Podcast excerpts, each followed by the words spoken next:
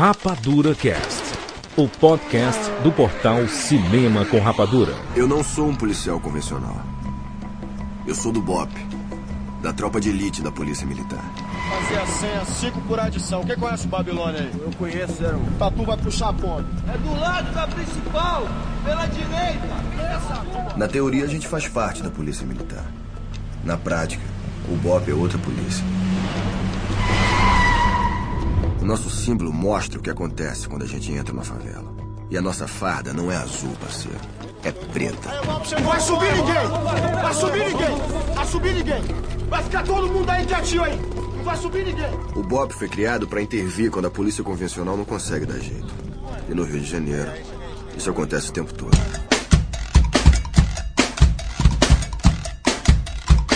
Agora o bicho vai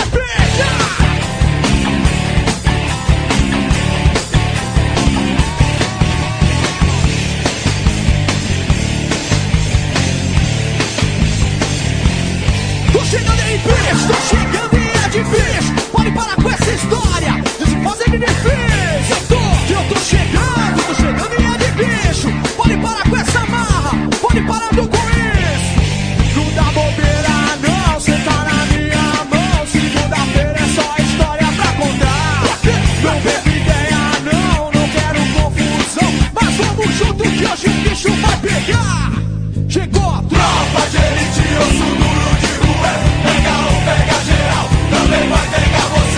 Sejam bem-vindos, seres rapadurianos de todo o Brasil.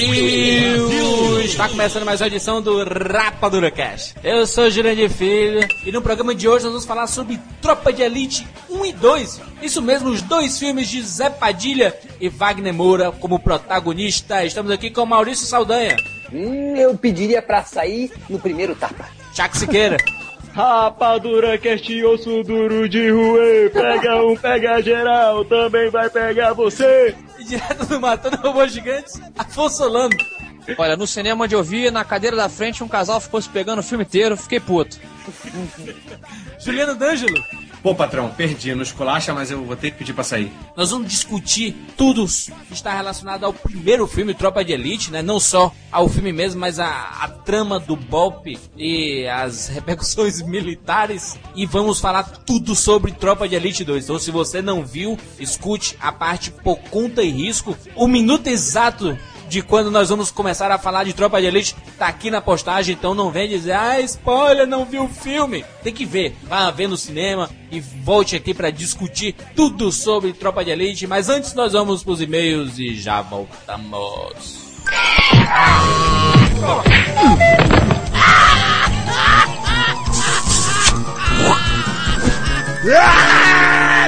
E-mails.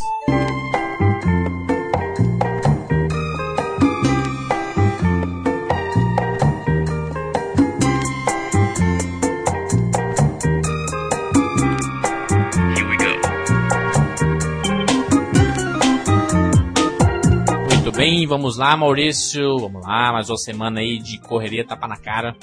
Agora é literalmente tapa na cara, unha cravada. Maurício, vamos ser rápido, Maurício, porque os e-mails estão ficando muito grandes e o pessoal tá reclamando que a gente não pode ficar muito tempo falando nos e-mails. Estão falando isso? Então, O pessoal tem paciência, Jurandir. Aquela coisa de fila, tem que saber ficar. Eu sou um brasileiro, tem que saber ficar na fila. nosso programa anterior foi sobre Ennio Morricone, o gênio italiano. Jurandir, poucos, poucos comentários, Jurandir. O pessoal pede, pede, pede aí. É, poucos. Eu não entendo isso, Maurício. O pessoal pede tanto esses programas mais artísticos, né? Mais sobre o cinema. O cinema fora de Hollywood, né? E não comenta tanto, né? Eu esperava mais, mas o programa ficou tão bom, né? E algumas pessoas ficaram tão tocadas com a obra de Ennio Morricone que valeu a pena, independente da quantidade de comentários, né? E a participação do Sérgio, que coisa boa gravar com o Sérgio. Sérgio Vieira vai voltar muito em breve, num programa muito especial, que é muito esperado e que provavelmente vai ter pouco comentário também. Maurício, olha só, links, links, links aqui sobre essa edição do Animal Record, muita gente mandou. O Henrique Foca, arroba Henrique Foca do Twitter, mandou um site com cartazes de filmes de Western Spaghetti. Olha ali. Né? Tem uns links lá, tem vários posts dos de vários filmes do gênero Western Spaghetti. A gente não explicou direito no programa. Western Spaghetti é, são os faroestes feitos na Itália, Spaghetti Itália, né? E o Western é uma coisa totalmente hollywoodiana, né? Foi criado em Hollywood, o faroeste. Western Spaghetti porque é feito por diretores italianos. Tipo Roberto Baggio, né? Exatamente. E tem outro link aí, né? Vitor Hugo, Maurício, mandou uma música de uma banda underground, que é a Murder by Death. Death é um, um bonito, né? O que é o TH no final. Death. Deathing, Deathing. Que foi influenciado pelo Morricone, né? Eles fizeram até uma homenagem pra ele. Tem aí o link do, da música muito bonita da banda Murder of Death. E tem mais link que eu sei. A Ed mandou uma foto, Maurício, do vinil que ela tem do Três Homens em Conflitos. Fantástico, gente. Isso aí é fantástico. Isso aí é pros anais em cachê. Vamos lá, Maurício, olha só. Selecionamos três e-mails especialíssimos que vale a pena compartilhar. Não, ficou bonito, ficou bonito. Esquece o H, esquece o H. Francis, não, compartilhar. Ah, esquece o H. É o, o, é o Tiririca falando. compartilhar. Quem é? Sou eu, Tiririca, o abestado. Francis, 30 anos, sou natural de Macaé, Rio de Janeiro. Resido atualmente em Campinas, São Paulo. Quero dizer que Ennio Morricone tem uma importância ímpar em minha vida. Sou ex-religioso da Companhia de Jesus, Ordem da Igreja Católica, ou seja, ex-jesuíta. O filme A Missão, como vocês bem sabem, conta a história de alguns religiosos jesuítas evangelizando e protegendo os índios em suas missões. Quero dizer que este filme é tão emblemático que é uma espécie de pré-requisito para se entrar na companhia de Jesus. O filme é passado aos jovens que querem se tornar padres missionários durante a fase de admissão e depois durante a formação do próprio jesuíta. Além de toda a história dos traços indeléveis dos jesuítas na mesma fundação de cidades como São Paulo, Salvador e Rio de Janeiro, os jesuítas recorrem ao filme para exemplificar não só como era a chegada e a acolhida dos padres jesuítas junto aos índios, mas para exemplificar o que era ser um missionário jesuíta.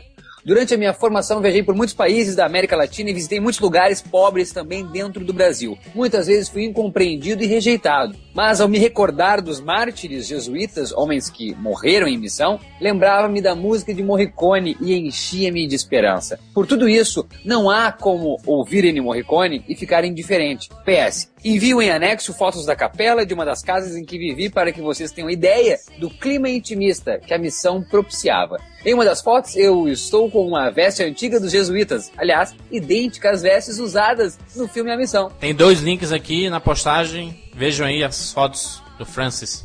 PS2. Deixe também dois links de vídeos feitos por jesuítas da Coreia e da França, tendo como trilha sonora a música de Morricone. Daí vocês percebem a importância da música do Ennio na vida de cada jesuíta ao redor do mundo. Olha aí, Jonathan. É interessante, né? O pessoal tá. Os links também estão aqui na postagem. Vejam aí os vídeos. Muito, muito importante esse relato, né, Malda?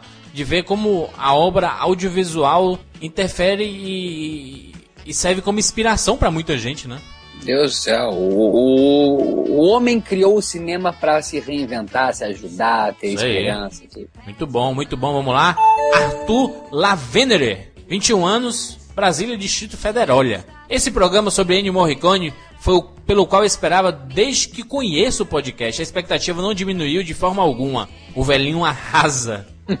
Falaram sobre certas cenas de Leone serem muito longas. Ele tá falando sobre os filmes, né? Os Três Homens em Conflitos, lá que nós falamos né, no, no começo do programa do Ennio Morricone. Ele complementa aqui. De forma a serem enfadonhas se assistidas sem som. Quanto a isso, há uma curiosidade muito interessante. Várias das músicas foram compostas antes das filmagens e muitas cenas foram prolongadas para acomodá-las, já que Leone não queria perder pedaços dessas composições. Também é interessante ser observado, os faroestes de Leone foram feitos sem captura de áudio, de forma que cada som neles foi escolhido e posto no lugar por Morricone, sincronizado de tal a formar uma música própria. Isso pode ser especialmente observado em Era uma vez no Oeste, particularmente na sequência inicial. Coisas como essa ajudam apenas a compor um retrato de um gênio fantástico, hein, Mal? Fantástico. E também ele ajudou a lembrar, no caso de, de que certas cenas foram Muito filmadas, só foram compostas músicas antes das filmagens. Foi o caso também, Jurandir, do filme Malena. Não sei se a gente citou na hora do cast que o Morricone compôs antes também para o filme Malena. Muito bom. Para finalizar, Maurício, último e-mail e pedimos aos ouvintes que prestem atenção nessa mensagem especial. Lucas Márcio, 16 anos, Betim, Minas Gerais. Estou aqui através deste e-mail para dizer a vocês que sou super, hiper, mega fã do Rapadura Cast. Digo fã não daqueles de se descabelar, mas sim daqueles de admirar e muito o trabalho de vocês. Quero lhes contar a minha história com vocês. Há quase quatro anos eu estava com 12 anos de idade. Tinha uma família feliz e unida que fielmente, todos os domingos, íamos à casa da vovó filar a boia. Isso foi na mesma época em que eu conheci o podcast. Aqui, se alguém não entendeu, filar a boia é comer a comidinha da vovó. Né? quatro anos. É, quatro anos atrás. Vocês me ensinavam sobre cinema, me indicavam filmes fantásticos. Desde então, virei cinéfilo. Passaram-se meses e eu fielmente ficava no site esperando a próxima edição do cast. Eu esperava, esperava, até que um domingo de manhã eu abro o link e a edição 17 já estava lá e eu estava muito ansioso por este cast. Então era domingo de manhã, dia de ir para a casa da vovó, até que minha mãe me faz a primeira chamada. Lucas, sai do computador e vai se arrumar para a gente sair. Mas eu esperei tanto para ouvir o cast que não ia sair dali tão cedo. Até que eu ouvi a segunda chamada. Já falei para você sair deste computador e se arrumar. Aí então eu respondi: Mamãe, hoje eu não quero ir para casa da vovó. Quero ficar em casa e ouvir o Rapadura Cast com meu amigo. Cara, minha mãe atendeu meu pedido com tanta compreensão que concordou e me deixou na casa do meu amigo. Passaram-se horas e mais horas. E já tínhamos ouvido o cast pelo menos duas vezes e alegres por ter ouvido vocês mais uma vez. Dei um cochilo depois do almoço feliz. Quando acordei, a mãe do meu amigo estava ajoelhada perante a mim, rezando e chorando muito. E então me levantei assustado e, claro, fiz uma pergunta e ela não me respondeu. Então chamei o meu amigo. Quando ele se aproximou de mim, ele também estava chorando e fiquei mais assustado ainda. E eu perguntei a ele: O que foi? O que está acontecendo? Em vez de me dizer, ele me abraçou tão forte, mas tão forte, que eu comecei a pensar no pior dos males. E aí apareceu um amigo do meu pai e me explicou tudo o que estava acontecendo ali. Ele me falou que os meus pais e meu irmão tinham morrido em um acidente de carro poucos minutos depois de saírem de casa. Meu chão sumiu e com apenas 12 anos não sei explicar tal fato. Fiquei chocado por meses. Por meses eu não conseguia comer nem beber. Até que chegou o dia do meu aniversário e recebi o apoio de muita gente para superar tudo aquilo e seguir em frente. Só que diante de várias pessoas, eis que surge o cara que esteve perto de mim quando tudo aconteceu e me apoiou em todos os momentos. Meu melhor amigo, Thiago Simbio, que me trouxe de presente um MP3 com todos os Rapadura Casts, inclusive os sete programas que eu havia perdido após semanas de luto. E quando eu recomecei a ouvir vocês, aquilo me serviu de terapia. Dias após dias ouvindo vocês, fui aos poucos saindo do meu estado de choque e me reabilitando. Vocês, galera do CCR, me ajudaram a me recuperar de algo que eu não entendi até então. Hoje percebo que a vida é bela e quando a gente cultiva a amizade, que é um dos nossos bens mais preciosos, vemos que nunca estaremos sozinhos. Muito obrigado, Juras, Mal, Sicas, PH, Léo Heffer, Sarrabui, que na alegria e na tristeza sempre estiveram comigo. Ah, Uou, uou, Obrigado, Lucas, por compartilhar a sua história. Que curioso, né, cara? Ele ficou em casa escutando o programa, ao invés de sair, e ele tá aí. Torcemos que esteja bem, né, Mal? Torcemos que esteja bem, e, e pelo visto está, né? A gente não leu só o e-mail, não estamos falando, né, só para os outros. Uh, Lucas, se você está ouvindo agora, cara, que, que aprendizado. Tu conseguiu me dar um aprendizado em aqui em quatro parágrafos, assim. Eu, eu não teria talvez essa força que tu teve, não teria essa força que, que tu teve para continuar talvez. Que baque, que força, amém, muita luz para ti, continue nos ouvindo, estamos aqui. Fazemos o possível para trazer toda semana um pouco de diversão e de informação e de cinema para todo mundo. E eu, eu fico muito feliz, sabe, Mal, quando o pessoal compartilha esse tipo de mensagem com a gente e mostra que cada vez a gente faz parte do, do dia a dia da, da galera. Muito obrigado mesmo, Lucas, por compartilhar, por essa coragem, né, Mal? Uma coragem muito grande se abrir e mostrar que aos 12 anos ele teve essa superação e há quanto tempo a gente está com a galera, né? Quatro anos. É, Fantástico. estamos aí, muita, muita coisa mudou, né? A galera que começou a escutar a gente lá no começo, eu sinto muita falta dessa galera que comentava desde o começo o Rapadura Cash. Alguns ainda estão aí com a gente, mas muito obrigado mesmo, muito obrigado a todos. Eu falo em nome do, de todo mundo da equipe do, do Rapadura Cash. Como é bacana ver essas histórias compartilhadas com a gente, mostra que os ouvintes confiam muito na gente, né, Mal? Sem dúvida. Que história bonita. Muito obrigado por esse e-mail. Bom, vamos lá, Lucas. Eu sei que você também quer assistir Tropa de Elite, tá empolgado, como todo mundo, para ver Tropa de Elite. Nós vamos comentar esta edição. Vamos lá, Maurício! Bem-vindos ao mundo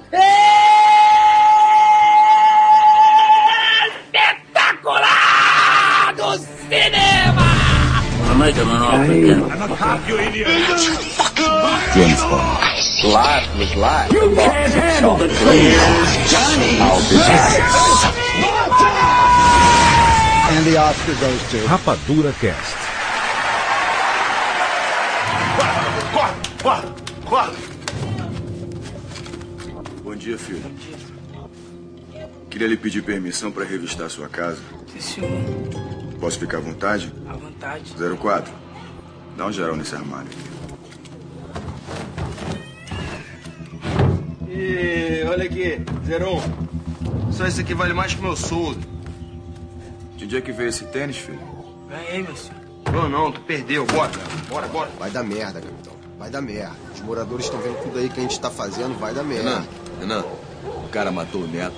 Eu subi pra buscar o cara, eu vou quebrar o cara hoje. Para pa pa pa pa pa pa pa pa pa Pa para pa para pa para claque bum Para pa pa pa pa pa pa pa pa pa Morro do Dendê é ruim de invadir Nós com os alemão vamos se divertir Porque no Dendê eu vou dizer como é que é Aqui não tem mole, nem pra DRE. Pra subir aqui no morro até a BOP treme. Não tem mole pro exército civil, nem pra PM. Eu dou maior conceito para os amigos meus. Mas morro do Dendê também é terra de Deus. Vem Deus, DJ! Vamos lá! Para pa Tropa de Elite, lançado em 2007, é talvez o filme policial. Sim, é um filme policial, você está vendo. não, não, talvez, não, talvez nessa vez. É talvez o maior filme policial nacional, né? Nunca se fez um filme dessa forma, né? É que na verdade é, eu tô acostumado a ver polícia com Mel Gibson, a polícia, aquela coisa paisana, né? Detetive particular, aquela coisa. Sei, é. Não tá acostumado a ver, a ver polícia. Camisa estampada. Aquela camisa de flanela, né? Aquele negócio. E Denzel Washington, Chamas da Vingança, aquela coisa. O pessoal não tá acostumado a ver farda, polícia de farda. Só no Zorro Total. Muito bom, ótima referência. Capitão às vezes vai puxar até o pé por conta disso, viu? Olha Teve só. recentemente brasileiro, teve o, Bellini, né? Teve o Bufo Estão falando, de, Spallanzani, tão mas... falando de filme que a galera viu. Ai, que horror. Pimba! Mas é isso, não, não tá acostumado a ver polícia assim. Então, por isso que a, a tua pergunta teve aquele silêncio, é porque eu fiquei pensando, entendeu? Porque não é costumeiro acontecer de ver filme polícia com uniforme, mas sim polícia, a não ser quando Mel Gibson e Danny Glover foram rebaixados do Máquina Mortífera. Ai, desculpa que eu vou ficar emocionado, vou ficar falando do Máquina Mortífera. Tropa de Elite é o filme mais famoso do Brasil? Ah, famoso. Eu acho que não, acho que perde pra Cidade de Deus. Não, Do, não, não, do Brasil, do Brasil, do Brasil, no Brasil, do Brasil, fora do Brasil. No Brasil. No No Brasil, no Brasil. Brasil. É, tá- Brasil. é, isso é mesmo.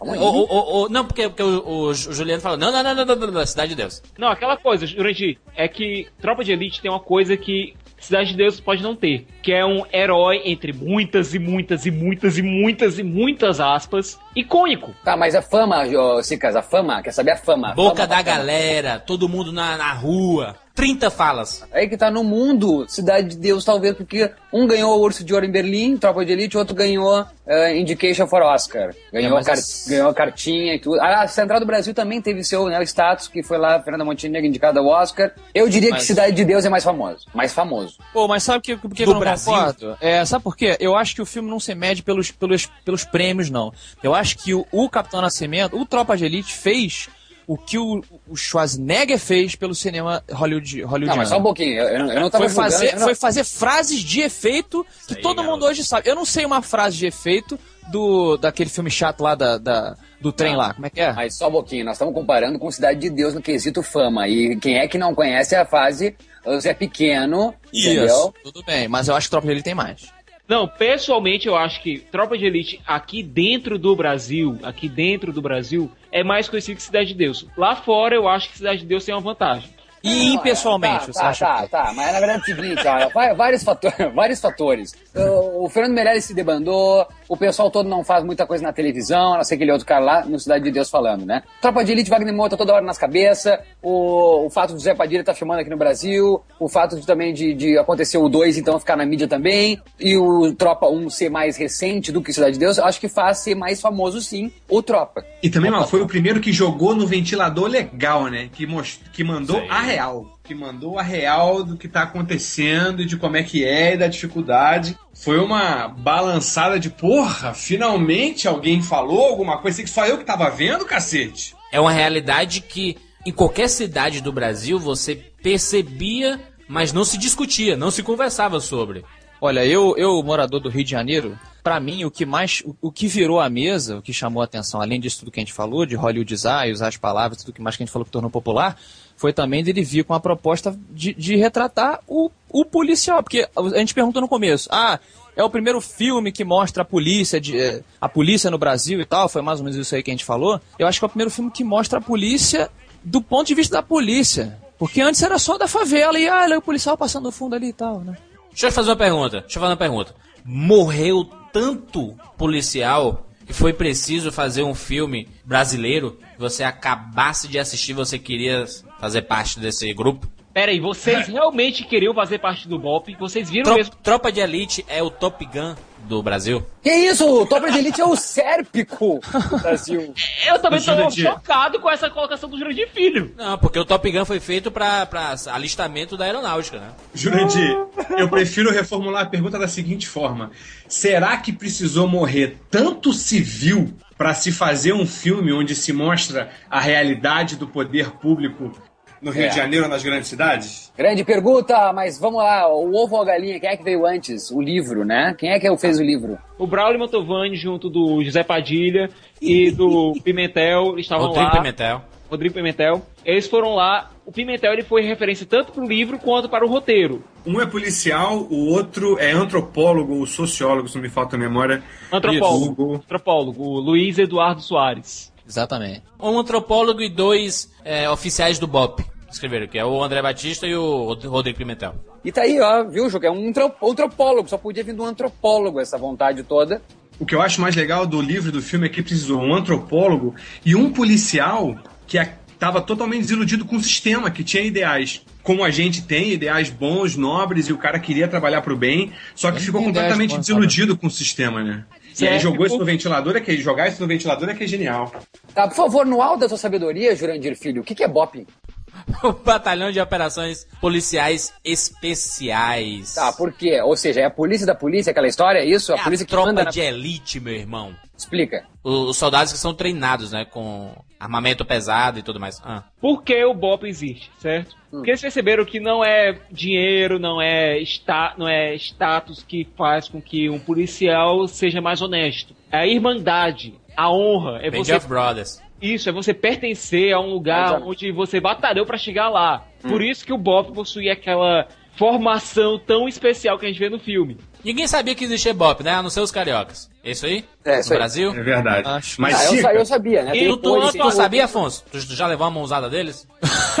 Eu já tomei um cartão de crédito Bob já. Sabe o que é cartão de crédito, né? Não, por favor, explique seu carioquês, tá muito, muito o cara a coloca você pra fora do carro e vai te revistar. Enfia Aí a mão no que ele- bolso. Ele, faz um, o, o símbolo do Karate Kid assim com a mão, vem de baixo assim, manda se abrir a perna e vupt para cima Uh! entre as suas bolotas. Passa o Au. pente. Pra ver se Como- você é não que está é? cortando alguma arma. Como é que é em Fortaleza, Jurandir? É, do mesmo jeito, abre as pernas, meu filho. Não, não, não é a palavra. Aqui, é- aqui é atraque. Atrás. Baculejo. Baculejo. Porque Ah, ele, ele, ele pega tudo. É sério, baculejo. Ele chega e diz, é o baculejo, baculejo? É, não, não a, a gente sabe que ele vai fazer o baculejo, ele não fala que vai fazer. Ele está fazendo uma, uma revista. Encosta na parede e abre a perna, meu filho. Claro, uma revista. É uma vista Isso. de ré. Maurício hoje está ótimo esse trocadilho. Mas não é, o cara fica de, de bunda pra, pra, pra- né, a cara pra frente da parede e a, e a Exatamente. bunda pra, pra fora da rua. Que loucura. não é à toa que você se sente acuado. Brigadianos. E eles só me pararam porque meu amigo Roberto tem cara de ladrão. Falo logo que eu sei que ele tá ouvindo. Da Bonezinho de lado. Bonezinho do Serginho Malandro. Quanto à segunda parte da tua pergunta, Maurício, que foi se o BOP tem é, respaldo legal, ele tem. A corporação ela pode se estruturar da maneira que quiser e a polícia, como autarquia estadual, ela tem a autonomia para se estruturar do jeito que quiser. Tá, não, ó, mas também quê? acho que Porque- vale a pena voltar para na, na primeira parte da pergunta, Cicas, e acrescentar que Quantas partes? é, o que você explicou é, é o, o princípio. Não, ele perguntou se o que, que é o BOP, né? Se é a polícia dentro da Ah. polícia, como é que funciona. E o Cicas explicou que são os melhores e tal. Mas tem a demanda prática que foi criar um batalhão que puder, que tivesse preparado para responder às guerrilhas civis que começaram a despertar no Rio de Janeiro Isso, com por isso, treinamento todo específico, inclusive com treinamento com o pessoal do pessoal militar americano. Só que agora são os americanos que Exatamente. pegam treino com eles agora. E o Capitão Nascimento cita também a polícia de Israel, né? Que é uma das melhores preparadas também para lidar com guerrilha urbana. Guerrilha urbana é com Israel, cara. E vale dizer também uma quarta parte da pergunta do Maurício. E eu lembro, essa que eu queria. Essa polícia é pra quando o bicho tá pegando, entendeu? Porque ele sabe que os policiais militares com aquelas armas enferrujadas não iriam conseguir fazer nada, entendeu? Ninguém vai entrar na linha de frente dentro de uma favela, aqueles, daqueles labirintos de favela, ganhando 800 reais por mês, né, galera? Ah, o mas quem é que bicho banca? pegou, é o bicho pegou, chama o batalhão que tem a caveira com a faca enfiada no Tá meio. né? certo. E quem é que banca essa, essa, esse bop aí? Quem é que banca? Quem é que Governo. paga essas armas? Estado. Estado. Estado. todos- Estado. Todos os cidadãos com seus impostos, né, camarada? Pra vocês que estão de fora do Rio, o Rio é tido como uma cidade muito violenta pra vocês? Favela, meu irmão. Eu, eu como, como gaúcho aqui, o que eu tenho é o seguinte, a Como- televisão, tu né? quer, Maurício? Eu como gaúcho. Maturidade, gente, maturidade. É, por favor, vai, Caio, vem. Que Ou que é isso? ou pimentinha. História de pimentinha. Parabéns, Maurício. Então, Eu eu, como sabia. gaúcho. Eu sabia. Eu e o Serra, né? Como só. Ah, é. É bom. Genial, parabéns. Tá, dois anos de idade. Olha só, é, eu como habitante do estado do Rio Grande do Sul, é o seguinte, eu tenho a televisão que só mostra porcaria, viu? Pela televisão, eu sempre achei que o Rio de Janeiro era um lugar apavorante. Não, não tem nem como pisar lá dentro que eu vou sair com... Não vou sair vivo, na verdade. Daí eu visitei o Rio de Janeiro duas vezes, tá? Essas duas vezes não vi nada acontecendo, nada, nada, simplesmente nada acontecendo. Tenho amigos que moram no Rio de Janeiro que também foram e quando chegaram lá disseram, olha Maurício, não é nada daquilo que se passa na televisão. Não, É uma coisa assim, ó. Então é, é essa visão que eu tenho, entendeu? Eu tenho inf- informações de amigos que moram no Rio, que eram de, do meu estado ou de outros estados, que falam a mesma coisa. Eu, eu tinha uma visão sobre o Rio de Janeiro e quando fui morar lá, eu vi outra informação. É a visão estereotipada que a gente vê pela mídia só. A gente não conhece, não, então é o que passa na mídia. E parece que o que vale a pena passar na mídia são as desgraças, né? Então a gente acaba vendo só isso. Só um pouquinho, só um pouquinho, só deixa eu concluir. Manuel Carlos, por outro lado, né?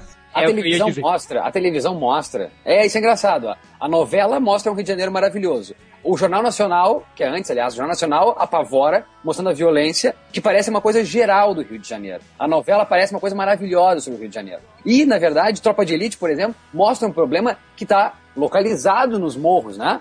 Mas o que parece, quando a gente vê na televisão, parece que tá no meio da rua. Tu passa no meio da rua e os caras vão te matar. Se, se você enxergar todo o centro de cidade, inde- independente de qual classe é, for a maioria dos, dos seus habitantes, você se identifica de alguma forma, né, com a subida pelos morros. Exatamente, mas como isso pode ser tudo mentira, e pois todo mundo acha que gaúcho é tudo viado, eu perguntaria, eu pergunto pra vocês dois cariocas, é verdade isso? Como é que é o Rio de Janeiro? Eu, como ilustrador, eu trabalho para alguns lugares fora do Brasil. Que, O Afonso? que, que é? Como ilustrador. O que, que você ouviu? tu como ilustrador, viu? Ah, cara, se repetiu. Minha gente, foco, foco, foco. Então, eu como um profissional, eu como um profissional, Piorou ainda, piorou. Por ser um profissional. por ser um profissional, obrigado, Jurandir, da área da ilustração, eu trabalho em alguns lugares fora do, do Brasil. E aí eu tenho um, eu tenho um cliente American que ele diz que lá fora as pessoas. A, a última referência que eles pegaram foi do Hulk, não foi nem do Tropa de Elite. Lá fora o Tropa de Elite, inclusive, tem o nome do filme do Van Damme, né? Que é Elite Squad. Horroroso. E lá ele falou, cara, aqui é Hulk, Edward Norton escondido no Rio de Janeiro. A panorâmica do Rio de Janeiro é só um mar de favela. Falou, aqui acha-se que Rio de Janeiro é aquilo ali, é tipo Uganda, sabe? Na verdade, vem o Brasil dessa forma, né? Por exemplo, o Modern Warfare 2, fase do Rio. Exatamente, videogame lá. Counter-Strike, fase do Rio. Você começa na rua e do nada você vai parar na favela, exatamente. Uma guerra, né? Uma guerra no meio do Rio de Janeiro. Agora é o seguinte, americano não vê novela, então, brasileira, né? Porque senão eles iam tudo se mudar pra. Não, é, não. Lá o, que, o pouco que eles recebem, é, é, o que lembram pelo menos é ou isso ou o Matagal. Mas você, você, como um morador, Cara, eu moro perto, olhando pela minha janela agora, eu estou vendo o Morro do Salgueiro. Alô a todos os tijucanos, um beijo. E cara, quando eu me mudei pra cá, há uns 10 anos atrás, tinha muito tiroteio. Você, você acaba se acostumando, você fica adormecido, né, pela violência. Tiro pra mim é muito normal.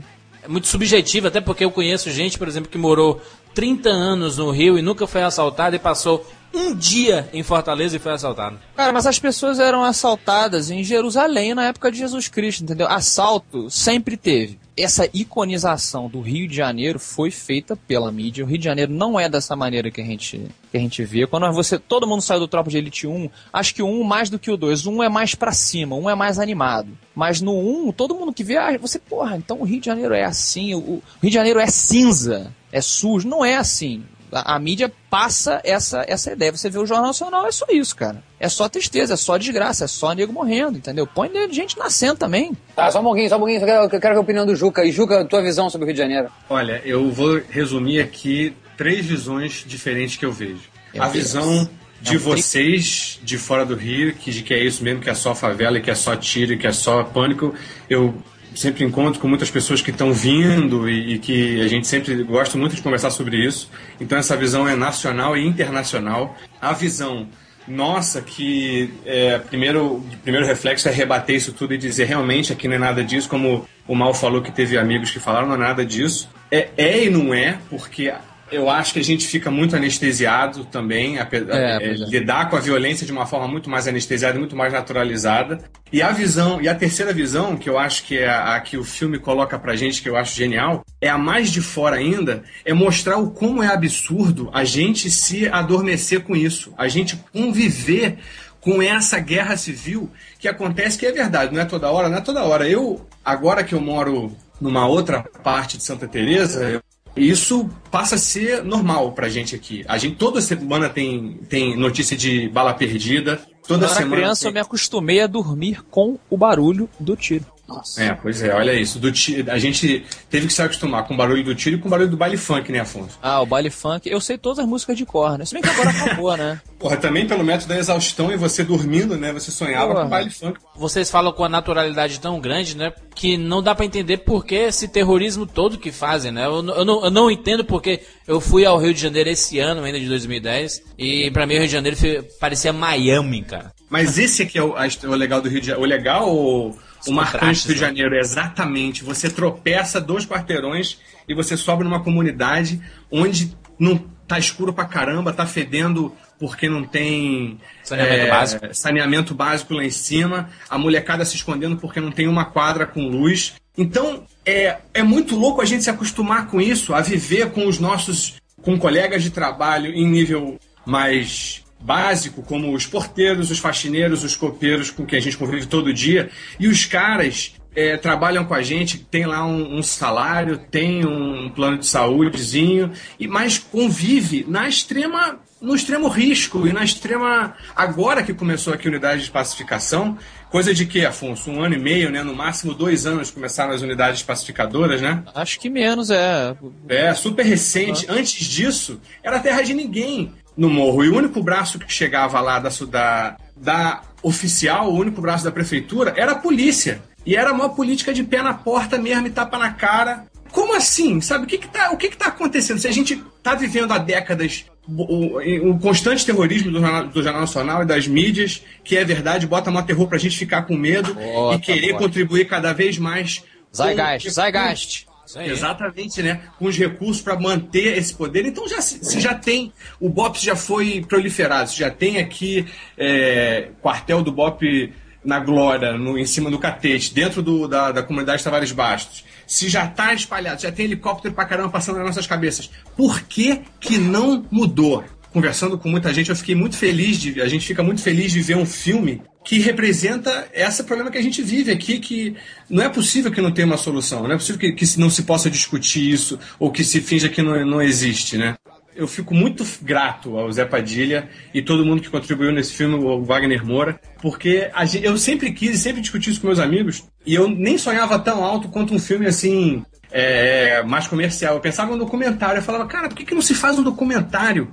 Mas eles Pra mostrar o fazer um básico. documentário, né? Você É, sabe. o mais é- próximo que eu já vi assim de me sentir feliz e representado é o Notícia de uma Guerra Particular do João Moreira Salles, que mostra é, a realidade co- como é como é- isso é relativo, né? Como o tráfico, ao mesmo tempo que é o demônio da sociedade, ele também é, vende uma coisa que é comprada por 80, 70% da sociedade, principalmente quem tem dinheiro, e não são eles que fazem, também são outros setores da, da comunidade, da, da sociedade mais altos ainda, que bancam laboratórios, que bancam transportes aéreos internacionais, para jogar lá dentro. Eles são meros distribuidores. E como o tráfico, eh, ao mesmo tempo que eles são esses vilões, todo o tráfico, eles também, na comunidade, eles são meio que heróis. Eles que até pouco tempo é que davam remédio pra galera da comunidade, para as mães solteiras que os filhos morreram ou foram tão presos, os, pai, os maridos morreram ou foram presos. Eles que colocam luz nas quadra, na, na quadra de futebol, eles que compram bola para a molecada jogar, eles que promovem as festas, que fazem Corme Damião regado, que dão baile com cerveja para todo mundo. Ou seja, eles tiveram que fazer, arranjar alguma solução para chegar com que a sociedade não chegou, com que é o Estado, a- o poder público e o poder privado também, as ONGs ou todo mundo, não chegou lá. Porque a partir do momento que eu pago mal pra caramba a minha faxineira, eu também tô contribuindo para sustentar aquilo tudo. Não é só quem compra as drogas. O Juca tocou em um ponto que, aliás, eu tenho duas considerações a fazer, que é a questão da, dos traficantes serem heróis, entre aspas, para a comunidade. Quando eu trabalhava no sindicato trabalhista aqui em Fortaleza, é, chegou um atendido lá que era carioca, veio trabalhar numa indústria aqui do Ceará. Chegou aqui, né, ele falou, rapaz, ó, sabe meu colégio? Quem pagou foi, foram os traficantes. O sapato que eu ia pro colégio, quem pagou foram os traficantes. Os meus livros, quem pagaram foram os traficantes. O Estado não fez nada por mim. Quem fez foi os traficantes. Não sei se vocês lembram um paralelo que eu acho que é até bastante razoável. É os infiltrados. Logo no começo do filme é o personagem do Jack Nicholson que financia a educação do personagem do Matt Damon. Ele faz tudo pelo bairro lá. Ele é visto basicamente como uma figura da sociedade lá no bairro. Ou seja, esse tipo de coisa não é exclusi- exclusividade aqui do Brasil. Infelizmente. Mas é legal que se fale de qualquer forma, né? Que se fale isso nos Estados Unidos, que se fale isso no Brasil, que seja discutido, tem que seja trazido né? a público, né? A máfia siciliana, por exemplo, era, era desse jeito também, né? Mas pra qualquer criminoso se tornar herói, basta ele conquistar o povo. É o que o Tropa de Elite 1 e 2 mostra. Né? Isso aí.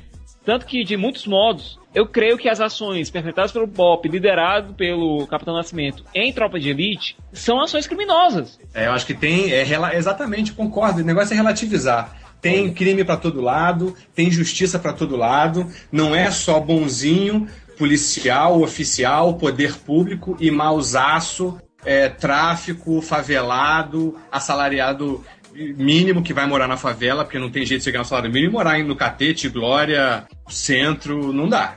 E o que eu acho mais legal é que essa discussão a gente não vai ver no, no Jornal Nacional, essa discussão a gente não vai ver na novela, essas questões a gente não vai ver. Então, Juca, aliás, eu tava até conversando com o Jurandir que eu achava o Tropa de Elite 1 um tanto quanto ingênuo em certas partes. Mas por ele mostrar coisas somente do ponto de vista do Capitão Nascimento, do André Matias e do Bop, ele é um tanto quanto parcial em alguns momentos. Concordo, Não, Cicas, mas- mas- concordo mas não contigo. Mas não foi responsabilidade do, no, no filme, entendeu? Ele tá contando uma história. Calma, Sim, calma, é, tá contando calma, a história. O Padilha tinha feito o ônibus 174, que trata justamente de, um, de uma infeliz ação do BOP. Perfeito. Que, que ao, ao invés de matar o sequestrador, matou a, a refém. E no Tropa de Elite, ele faz o inverso, porque no, no 174 ele mostra o Bop meio que como vilão da história. Aqui ele mostra o Bop como pessoas que são orgulhosas de serem do Bop e de serem honestos e fazerem o que eles acham correto.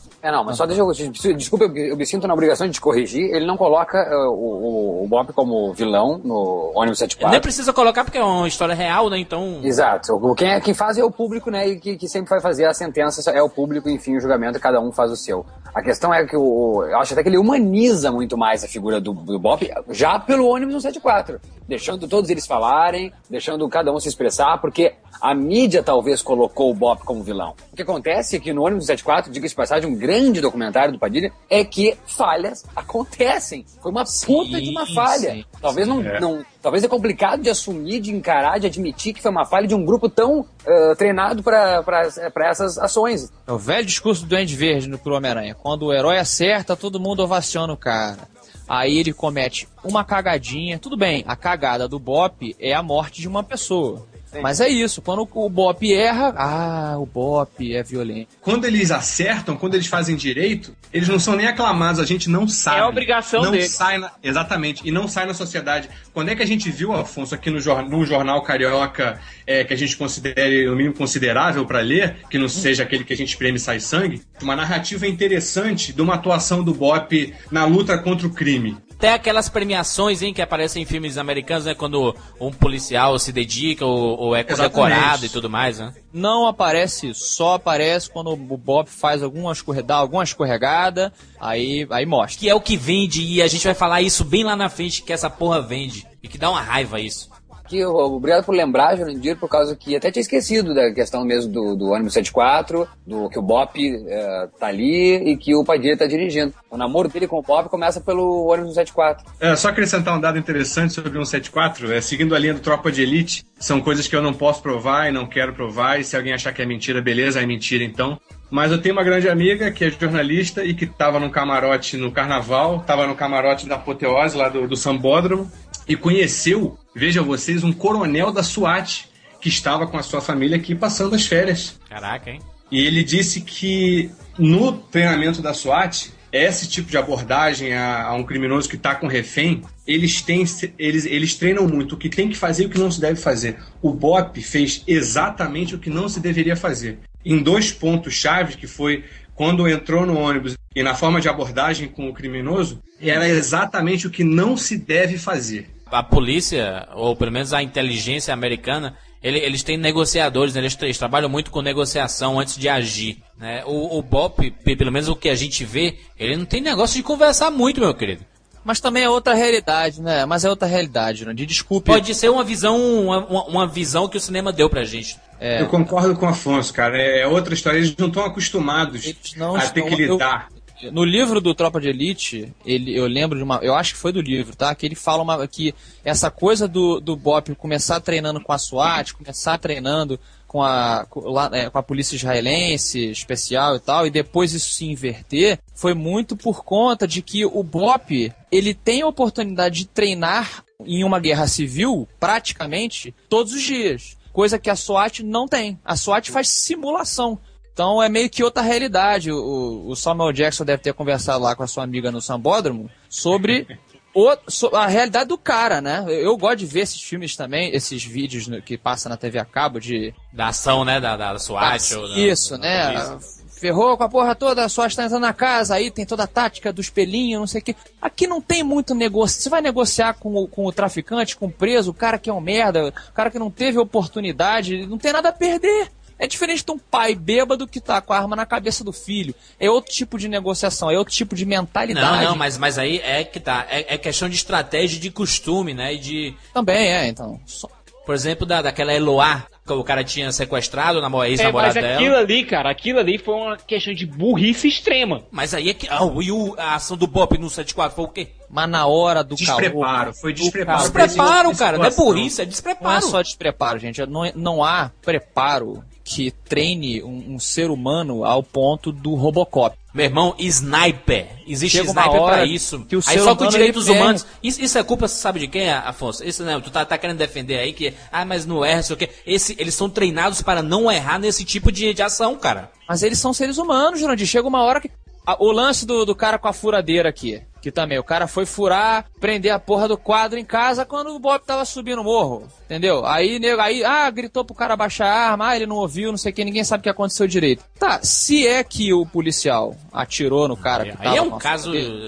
É, um caso complicado, tô resumindo aqui. Aí fica essa discussão, porque exatamente o que você acabou de falar. O cara, o, o o cara do BOP, ele é treinado pra reagir frente à situação que ele, que ele já conhece. Extrema. extrema. Então, chega na situação X, ele vai começar a reagir da forma automática na qual ele foi condicionado. Apareceu um cara com uma arma na mão é igual videogame, cara. Quem joga Exatamente. videogame entende muito disso. Afonso, o exemplo que tu tá dando pode ser usado para o Jandir entender bem melhor e fazer muito sentido o Band of Brothers, Jandir, que tu mesmo tanto fala do Sim, Band of Brothers. Isso, porra, o pessoal treina, treina, treina, treina, chega lá, é foda, cara, é foda. É foda, mas, mas por exemplo, eu, eu não falo nem do, do 174, porque eu sei que, que a- ali foi uma atrapalhada. pare- pare- Pareceu atrapalhada. Não porque um cara chegou, invadiu e acertou a refém, ao invés de acertar o cara, né? Atrapalhada. Mas É, o não, caso da Eloá foi, como você queria falar, meio que burrice, porque eles tiveram várias oportunidades de dar um tiro na cabeça do cara. O- os direitos humanos estavam em cima, dizendo, não, mas não pode atirar, e é, tudo mais, tudo o cara mais, soltou uma refém e eles entregaram a refém de volta pro cara. Não faz sentido, né?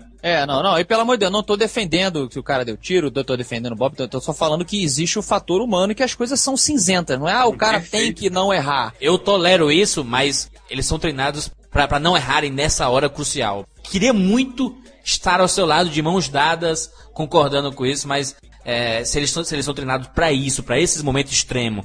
Porque senão poderia ser qualquer pessoa com a arma lá e chegar lá e tentar fazer alguma coisa. Eu entendo, eu entendo o seu ponto de vista, eu entendo o seu Eu, ponto de vista. eu acho que a gente pode fazer uma ponte. Eu acho que vocês estão falando a mesma coisa, cara. Assim, sobre um, um- um prisma diferente. A gente pode fazer agora a ponte do 174 para o Tropa de Elite. Seguinte, a, a SWAT disse que a Tropa de Elite errou em erros elementares porque eles são treinados para entender a cabeça do, do, do criminoso. O BOP é inteligente, mas não é esse ponto. Ele é inteligente para ele é treinado para ser eficaz, para ser uma é reação. É faca na caveira. De assalto, né? É, um, é um Exatamente. de assalto. Os carros blindados, eles têm alto-falante tocando música da tropa de elite, que o caveirão vai te pegar e tal. Então, É, é- é mais uma, uma coisa mais ou menos tipo o pessoal lá no Fahrenheit, 11 de setembro, Michael Moore dirigindo o documentário, o pessoal indo com os tanques ouvindo Metallica nos fones, é isso? Isso. exatamente. Portanto, e aí que tá. E qual é o pulo, qual é o pulo do gato disso? Qual, o que, que a gente pode. O que tá na entrelinha? O que, que tá na sublinha disso? Ou seja, a nossa polícia não quer. O nosso, os no- o nosso Estado não quer fazer uma polícia tão inteligente quanto a SWAT. Quer fazer uma polícia forte, quer fazer uma polícia que não, não que pense, mas que execute. Não tem como tu discutir eh, o psique com um cara do morro. Exata, exatamente, é exatamente por isso que eu acho que o Afonso tá certo e o Jurandir tá certo. Foi despreparo? Foi, mas é porque a nossa polícia não é treinada para pensar, é treinada para fazer sem perguntar por que que tá indo lá e matando o traficante e se arriscando. É, a SWAT, ela é um reflexo da violência estadunidense. O BOP, ele é um reflexo da nossa violência. Então ele reage de acordo com a nossa violência reage. Se a nossa Eu violência acho, é insana, o BOP, ele é insano. Eu acho que a polícia, a SWAT reflete a política estadunidense. E o BOP reflete a política brasileira. Ou a nossa polícia reflete É, a nossa também, política. tá, Não a nossa também, polícia, a também. nossa Gente, política. gente, em dado momento do filme, o Capitão Nascimento afirma que, olha, o baiano deve ter tido uma infância fodida. Mas ele não tá nem aí. O, o baiano, é, ele reconhece que o, o baiano teve uma criação ruim e tal, deve ter passado por um monte de merda quando era pivete. Mas a missão dele é pegar o baiano. Ele não tá querendo Perfeito, pensar muito nisso. Que nem o Sandro, né, do 174. É exatamente. É isso aí. O Baiano, o Sandro, o Capitão Nascimento, cara, são todos, estão no mesmo tabuleiro. São todos, são todos peças, cara. Eles não são vistos como seres humanos, são vistos como soldados numa guerra. Mas é que tá, o, Tro o Tropa de Elite, o filme de 2007, ele mostra justamente o orgulho que o narrador, né, que o Capitão Nascimento tem daquela instituição. A narração que o, o Wagner Moura faz, o Capitão Nascimento faz, o filme inteiro, não é uma narração em off, parece que ele tá conversando contigo. Ele tá te mostrando, olha aqui, cara, como é que acontece essa parada. Tá vendo aqui? A, a nossa farda não é azul, é preta, meu irmão. E o bacana disso aí, de falar da, da- da questão do diálogo, da, da, da fala, é isso, né? O, o cativo Capitão Nascimento, e teve uma, uma legião de fãs, e o, e o que é interessante é que eu fui, ah, por acaso, com meu irmão de 15 anos, que ah, loucão, né? Tá na idade da loucura, e com dois amigos dele. E depois, um dia, numa discussão, onde meu irmão tava aprontando, eu falei, cara, é que nem o Tropa de Elite, cara. Tem que escolher, cara. Tu tá do lado da tropa, tu é, tu é do BOP ou tu é do morro, cara? Qual é que é a tua? Tu é bandido ou tu é polícia? Só que a linguagem usada pelo Capitão Nascimento. E daí, daí a gente vem aqui a falar, o que a gente já tava falando, né? Voltando a falar sobre aquela questão de, de que a polícia aqui não é treinada para conseguir conversar com o. Aliás, ela é, né? Só que a linguagem é a mesma do morro, né? Então eles conseguem conversar entre si. É, vagabundo é chamado de vagabundo, todas as. ó, é, é coloquial, tal como se fala em colo, o coloquês. Coloquiaquês? Coloquei Isso, aqui do morro, e é, e é assim que se fala, entendeu? Então isso cativou muito o público, adolescente. O adolescente ficou fascinado por aquela linguagem de uma polícia, entendeu? Eu, eu, eu pergunto para vocês que não são do Rio de Janeiro, é minha vez de fazer pergunta. Vocês não se sentiram incomodados, tanto no Tropa de Elite 1 quanto no 2, pelo filme ser muito carioca? Ah, Principalmente na linguagem? Isso não incomoda vocês? Não, não. Eu não me incomodei porque essa malandragem é um personagem do filme também, sabe? A forma que. Não sei porque. acho que é porque o carioca é bastante expressivo, né? Com uma ou duas palavras você consegue perceber ou sentir o que é que ele tá querendo passar pra ti, sabe? Isso aí. É o seguinte, muito boa pergunta, Afonso. Não me incomoda tanto quanto os filmes paulistas são paulistas. Ou seja, eu quero dizer aqui que com essa pergunta eu tenho que confirmar, eu tenho que, aliás, concordar com uma afirmação de que o Rio é o, o porta-voz do Brasil, é o cartão postal do Brasil, mesmo que tenha alguma certa visão totalmente deturpada no resto do mundo. Vou dizer uma coisa, o Rio de Janeiro com certeza representa, assim, muito mais o Brasil, pelo menos no cinema. Eu me senti confortável assistindo, não, não achei que era um filme carioca, reconheço o Rio de Janeiro ali, agora, claro que muito, não tanto quanto vocês que são carioca. Agora, eu achei muito mais brasileiro o filme do que, por exemplo, outros filmes citados em outros casts aqui, ou enfim. Sabe por que você sentiu isso? Vou dar aqui minha opinião, vou dar aqui meus 10 centavinhos aqui sobre seu pensamento aqui. Quando o Capitão Nascimento tá conversando com a gente, ele não tá conversando com um carioca, ele não tá conversando com um paulista, ele não tá conversando com um mineiro, com um gaúcho, ele tá conversando com um brasileiro. Ele tá conversando, normalmente. Boa, isso aí, matou todo. Só- Matou, deu, deu, acabou, matou. You had me at hello. A gente identifica, o, o Tropa de Elite é muito identificável. A gente Exatamente. identifica. E quando tá lá o Capitão Nascimento sentando a porrada nos vagabundos, como ele chama, se- a gente se sente vingado. Um ponto que marcou a carreira do Tropa de Elite foi a pirataria, né? Será que o, o Tropa de Elite teria se transformado nisso que ele se transformou se não tivesse tido a pirataria? Vou comprar. Ah, eu... eu- Eu, eu não sabia nem que existia Tropa de Elite antes dessa, dessa informação da pirataria. Então trouxe pra mim a informação de que existia um filme. Vendeu, né? Isso vendeu o filme. Todos os jornais, todas as revistas, todos os veículos de comunicação falando vazou o filme Tropa de Elite, tá em todas as bancas e tudo mais. Virou marketing do filme, né? Tem que virar notícia, tem que virar notícia. E pra virar notícia, virou notícia. Foi, pira... Virou, foi, né? foi, foi roubado o filme, a cópia foi roubada. Isso é notícia, isso fica na boca do povo. Até isso dá discussão, né, Mal? Se realmente foi, né? Tirando então o se, a morte do Heath Ledger. Se não morresse Heath Ledger, teria a bilheteria do Batman? É aquela questão. Pois Se é. não tivesse roubado essa porra desse filme e caído na graça do povo, teria popularizado? O pessoal não tem grana pra ir no cinema assim, cara. Entendeu? Não teria. Eu acho que tanto teria que foi um sucesso de bilheteria no Brasil e no Rio de Janeiro. Mas é que tá, mas porque todo mundo já conhecia a parada, entendeu? Ficou É, motivado aí. né? Esse- Gente, peraí. Juca, Juca, na tem, um- dúvida, Juca tem um monte de filme brasileiro que é foda pra caramba e ninguém viu. Exatamente, Não, cabeça não consigo. prêmio, ó, cabeça prêmio do Marco Rica, maravilhoso. O cara que tem, que tá mal de grana, que tá apertado, ele vai escolher entre Tropa de Elite e Wolverine. Pois é. Ele vai ver o Wolverine, entendeu? Olha, olha, todos os meus amigos assistiram, quase todos, a versão pirata e assistiram no cinema. Isso é um, é um, é um case único no Brasil, né, cara? Exatamente. Para, para ver de novo e porque, tipo, caralho, eu tenho que ver, eu tenho que apoiar esse filme. O filme é muito bom, eu Exatamente. vi porque ninguém acreditou que. Porque aqui é assim, né? Pô, não, eu não vou gastar meu dinheiro com filme brasileiro. Rola isso. Ah, não, mas é bom ver, ver que é bom. Aí boca a boca, o cara viu, gostou e foi. Vários amigos meus. Vou assistir no cinema de novo porque eu tenho que apoiar. Tanto porque eu quero ver de novo, tanto porque eu tenho que apoiar, porque eu quero, eu quero apoiar essa porra. Tem que fazer mais filme disso. Eu me lembro até quando eu fui assistir o Tropa de Elite pra fazer a crítica. Eu tava assistindo contigo e eu acho que com o Rafael. Abraço pro Rafael. Tava no meio do filme e tinha que começar, ia começar a minha sessão. Aí eu fui assistir o Tropa de Elite. E a sala tava cheia. Tava todo mundo mergulhando naquele universo do filme. E foi uma experiência muito, muito curiosa que eu, na saída, a saída do UCA Ribeiro é um corredor que fica todo mundo meio junto. É tipo saída de estádio que vai a galera toda junta, amontoada, sabe? Pois é, e dava pra ouvir a conversa da galera, dizendo, pô, melhor ver no cinema e tal, tem mais clima, filmaço tal. Porque foi alardeado, e o Juca pode confirmar isso, foi alardeado o quê? Que a cópia pirata é, não era a versão finalizada, que o filme ainda ia passar por edição de som, que ia ter cena extra que não teve. Ah, Não, mas não foi por causa isso disso que as que eu pessoas foram pro cinema, não. Não, é, Não, mas, foi, mas foi um plus. Vai ser melhor do que, do que o Vi, então vai ser foda no cinema, né? É, tinha que ter um marketing também, né? Mas isso é que eu achei muito interessante, sabe? A possibilidade que a gente teve de ver, assim, quase num, num espaço muito curto de tempo, dois cortes do mesmo filme, que geralmente a gente tem que esperar anos pra sair um Director's Cut, ou versão estendida.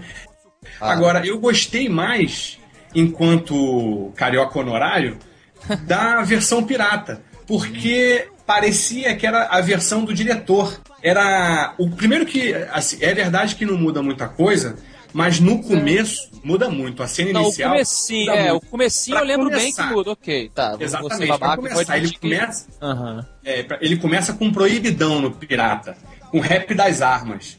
E no, e no, e no que foi pro cinema, mudaram a música. pá, pá, pá. É, agora Porra, você genial, falando, pois é, agora você falando eu tô lembrando, mas é engraçado, o filme todo ele tava pra mim basicamente a mesma coisa. O, o- o rap das armas é aquele que ele fala um monte de arma, né? AK-47. né. Exatamente, já vai mostrando sobre o que, que se trata o filme da forma que o carioca entende. E quem conhece a música entende, e também quem não conhece, pô, essa música foi sucesso mundial, cara, esse, esse Proibidão. Depois da cena inicial, realmente muda muito pouca coisa, mas uma coisa que tem bastante é mais voz do Capitão Nascimento em off explicando as coisas. O filme foi planejado tendo o Matias como o personagem principal e o Nascimento apenas como um coadjuvante. Só que durante a edição, o Padilha começou a perceber que o negócio estava funcionando melhor a partir da entrada do Capitão Nascimento. Quando o Capitão Nascimento entrava, o filme engrenava uma quinta. Entendi. Quando eles perceberam isso, o que que eles fizeram? Eles colocaram mais voice-over do Capitão Nascimento pra o quê? Pra ver uma identificação do público com aquele personagem. Porque senão você olhar pra aquela para aquelas atrocidades que o Capitão Nascimento cometia ali e você sentia asco do personagem. Viu o- Padilha no Jô Soares dizendo exatamente isso, que usa muito câmera de mão e que o, o Wagner Moura fazendo o Nascimento foi o maior imã de câmera, porque a câmera buscava ele nas cenas. Ele realmente passou, durante as filmagens e a edição, a ser o personagem principal. É, isso aconteceu, ele disse que isso acontece no Tropa de Elite 2 com o seu Jorge, que não é o principal, mas ele também era o maior imã de câmera. A câmera buscava ele, que era uma. Eles usaram muito câmera de mão, né? Respeito a tua opinião, Juca, mas eu tenho muito orgulho de ter visto o filme só no cinema, de não ter visto em casa, porque eu sei que se eu tivesse visto em casa e depois visto no cinema, não seria a mesma empolgação, porque eu sou muito assim, né? Se eu, se eu, eu mato a surpresa antes, a minha experiência no cinema, ela dá uma diminuída um pouco. O filme pirata, ele foi vendido na rua ou vazou mais na internet? Como é que foi? Não, tinha em qualquer esquina aqui, né, Afonso? Ah, então, só calma aí, calma aí. Então, o que eu quero dizer é Isso. isso. Era muito mais fácil vocês assistirem esse filme pirata, que moram no Rio, do que ou nós, por exemplo, com Ferdaleza e Porto Não, Alegre. não, não, mas, mas aqui era vendido em qualquer restaurante. Você, aqui, não, não sei se tem aí isso, mas você tá no restaurante e entra o cara vendendo, não, você é pirata, olha o DVD aqui, ó, o filmezinho. cafezinho. filmezinho, Cara, ia no MP3, ônibus, cara, o cara É, cara, não, aqui não, não me ofereceram, não me ofereceram nenhum cigarro. E o mais legal é que a gente teve aqui o Tropa de Elite 2 e o Tropa de Elite 3. O Tropa de Elite 2 era o Notícias de uma Guerra Particular, o documentário, que eles vendiam também em qualquer esquina. Não, Tropa de Elite 2, Tropa de Elite 2! Entre aspas, legal. Saber disso, eu não sabia. O João Moreira Salles, então, piratão. Ele entrou sem querer, entrou na onda. O pessoal quis saber mais. Eu achei maravilhoso você ter virou um a febre, né, documentário. também. Virou, virou Virou febre, febre. vendeu pra caramba. E achei ótimo você ter um documentário feito com aquele cuidado e que até então certamente só tinha rolado nas elites. Ninguém assalariado, assim, de salário mínimo, tinha visto aquele filme. Claro, claro. É, é, sabe, impossível de ver. E aí, ver um filme que conta a história deles também achei, achei um fenômeno colateral muito interessante. O Tropa de Elite 3 que estava sendo vendido, que o Juca falou, ele era uma colagem de vários vídeos policiais em favelas, que eles começaram a vender como Tropa de Elite 3, e teve o Tropa de Elite 4, que era aquele quase dois irmãos da, com Caco Cioca. Ah, meu Deus. Tem uma coisa muito interessante que é aí que ele chama atenção pra tua cabeça. Não, não sei porque o personagem do, do, do Millian, do Millian Cortaz, o Capitão Fábio, Capitão Fábio. ele é o mais engraçado, mas Isso. ele é o estereótipo do pilantra, entendeu? Esse cara é o melhor cara filme. É, ele tem, tem as melhores Ele o frases. Sérgio Morosa, né, cara? Não, a- é as melhores frases do, São do filme. Fábio. É a guerra da carne, rapaz, é a guerra da carne. É, né, essa pica do aspira, né? Tem uma cena que o cara, eu tive que pausar porque eu chorei de rir. Ô, aspira, pô, vou te colocar no esquema lá, mas vem direito, pá, você não vai fazer a parada sozinho. Capitão, eu só quero levantar minhas viaturas porque eu não quero ficar trabalhando naquela oficina, não. Eu não entrei pra polícia pra ficar na oficina, não, pô. Ah, Paulo, tu tá mole assim por quê, meu irmão? O senhor vai pra... Vai pra puta que te pariu, meu irmão. Segue seu caminho aí, Chorei de rir nessa hora. É muito engraçado o jeito que ele fala, assim. ó. É um pilantra, mas é um pilantra medroso pra cacete, né? Uma pergunta rápida, mesa redonda. Cada um de vocês, qual é a frase favorita de cada um? Sabe voar, estudante? Sabe voar, estudante? e tu, Maurício? Nunca serão. A minha frase mesmo é a- a- daquela cena antológica e o Wagner Moura tá suando pra caralho e ele pega aquele estudante e tudo mais. E ele fala assim: Perguntar uma vez só. Quem tava com a carga? Quem tava com a carga? Quem tava com a carga? Não sei não. Quem tava com a carga? Eu sou estudante. Fala, você é o quê? Eu sou estudante. Você é estudante? Ele é estudante, ele pode. Vem aqui, estudante. Bota a cara aqui. Bota a cara aqui. Aqui. Bota a cara aqui. Tá vendo isso aqui? Tá vendo esse buraco aqui? Quem matou esse cara aqui? Quem matou esse cara aqui? Você não viu? Você viu! Você viu! Quem matou? Pode falar! Pode falar! Fala! Fala! Fala! Quem matou? Foi um de vocês. Um de... Quem matou? Vocês o caralho! Um de vocês é o caralho! Quem matou esse cara aqui foi você! Seu fiado! É você que financia essa merda aqui! Seu maconheiro! Seu merda! Só um pouquinho. Eu- É, Afonso, Afonso, sua frase. Pega o saco. Acho que isso aí já Aí. dá um medo foda. Pega o cabo de vassoura. É, esse aí, então é o 2.0. O policial só tem duas opções: ou se corrompe ou vai pra guerra. Não tem outra. Não, história. se corrompe, se omite ou vai pra guerra. Boa, perfeito, melhor ainda. O filme todo tem cenas geniais e passagens fantásticas, assim, que deixam na cabeça a parte do, do guardinha que tá, o, o maribondo que tá multando a galera. Ô maribondo, tá multando a galera aí, maribondo? Porra, maribondo. Eu- me mandaram fazer isso aqui, ele é ordem de quem? Do Bira. Que Bira? Porra, Bira! é um passando pro outro, né? As responsabilidades e tudo aí. É, como bom, e, funciona e- e aí, e, aí o, e, as palmas pro Padilha, né? Que ele sabe contar uma história, porque é Fantástico, impressionante assim, como ele, como ele sabe assim, direcionar tudo isso, tem um ritmo, tem um timing, o filme nunca perde o pique, impressionante. O, o filme não é engraçado, mas a ironia dele é que faz com que a gente ache muito engraçado, né? É quase uma comédia de ação, né? Posso mudar de frase? Posso mudar de frase? Por favor. Você tem que me ajudar a te ajudar. e tendo sorrir também, como é que é? É o, o rir pra fazer rir, né, meu filho? Você tem que é, rir pra fazer rir. Ah, sabe, o que, sabe, sabe o que é legal? É que no IMDB, se tu botar o Elite Squad, como bem lembrou o Afonso, É. eles colocam recomendações, né? Colocam. Você pode gostar também, se você gostou de Elite Squad, de Batman Begins. Aliás, Capitão Maurício, tu é acabou de preparar uma coisinha pra mim agora. Você acabou de preparar uma coisinha pra mim agora e eu espero que ninguém mais pense nisso. Porque assim, a gente falou da parte 1 do filme, que é todo esse miolo, mas o filme passa a, levar, a dar porrada em quem tá assistindo, não só em quem tá no filme mesmo, mas quem tá assistindo, é quando começa o treinamento do Bop, né, cara? Que ali mostra o que o filme veio, né? Aqui o filme veio. An- Antes ele tinha mostrado um filme policial, né? Mostrando coisa, que a polícia é corrompida, como aconteceu o esquema, porque estava acontecendo aquilo, talará, a insatisfação de alguns, e mas o curso, o treinamento do Bop é que deu a porrada na cara, literalmente, né? Se a parte do treinamento fosse excluída, o filme perdia em 80%, eu acho. Sim, pede pra sair, né? Nunca serão. Aquilo é desumano. Os, fra os fracos vão embora rápido e os corruptos também, né? Mas toda a militarização de uma pessoa é você desumanizá-la, né? De certa maneira. Ela não pode mais pensar. O Tropa de Elite 1, ele é muito engraçado. Porque você ri muito com o filme. É, pois é. O conceito de estratégia, né, do... Ah, outra frase, outra frase, pelo amor de Deus, outra frase. Estamos todos confiando no senhor. Capitão 02 está dormindo.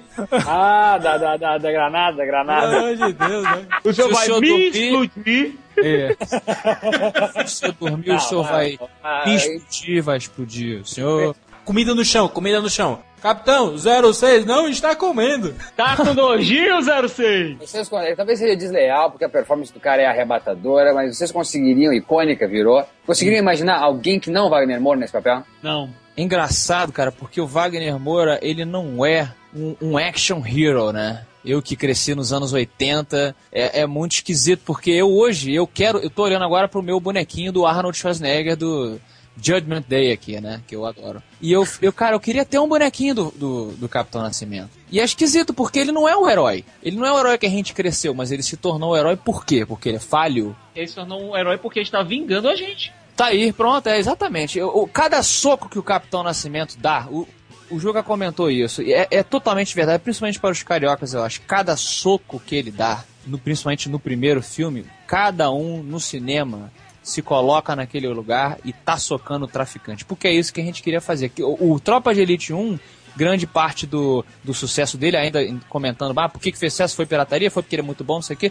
Foi por, eu acho que foi uma válvula de escape para todo mundo que queria fazer alguma coisa.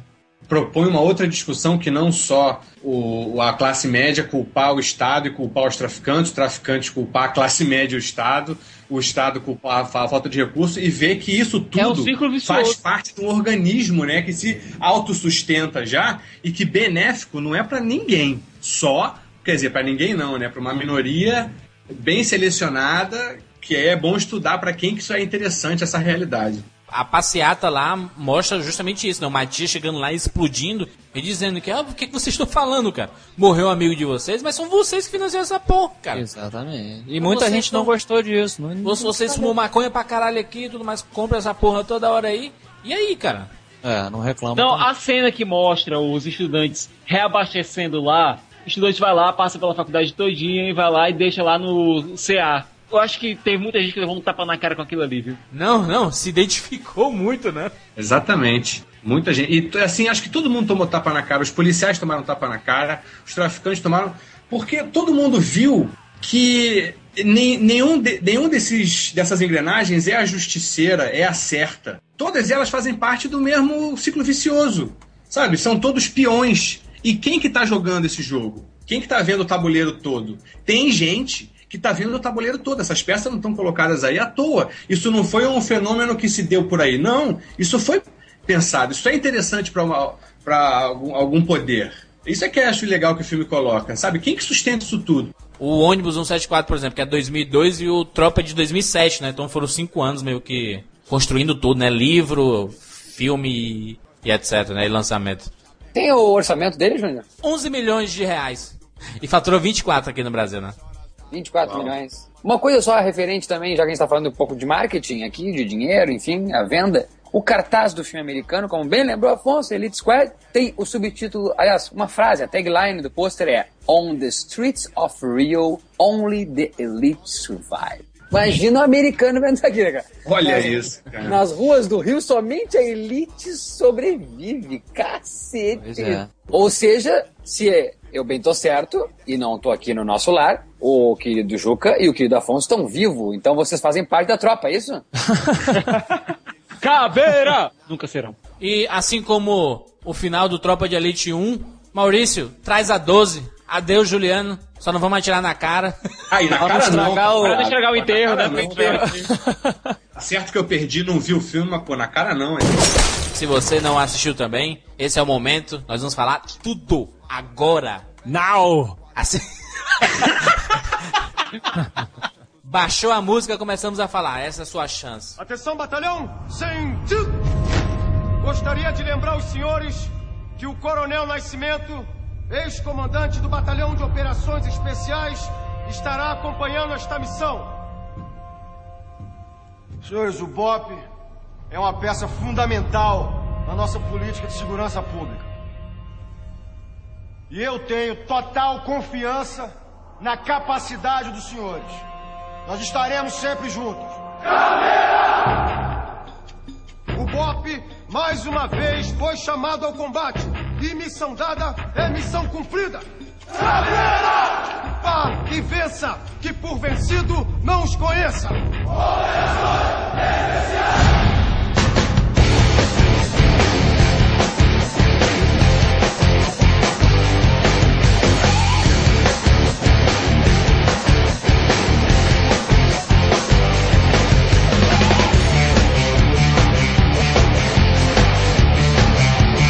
Tropa de Elite 2, olha só, hein? O Cavaleiro das Trevas brasileiro. Já dava pra perceber que o filme teria sequência, porque normalmente esse filme não tem sequência no Brasil, né, cara? A não ser comédias, né? É, não, não, não imaginei. Nunca imaginei, nunca imaginei. Aliás, quando, quando houve o primeiro boato de, de, de sequência? Logo depois ali?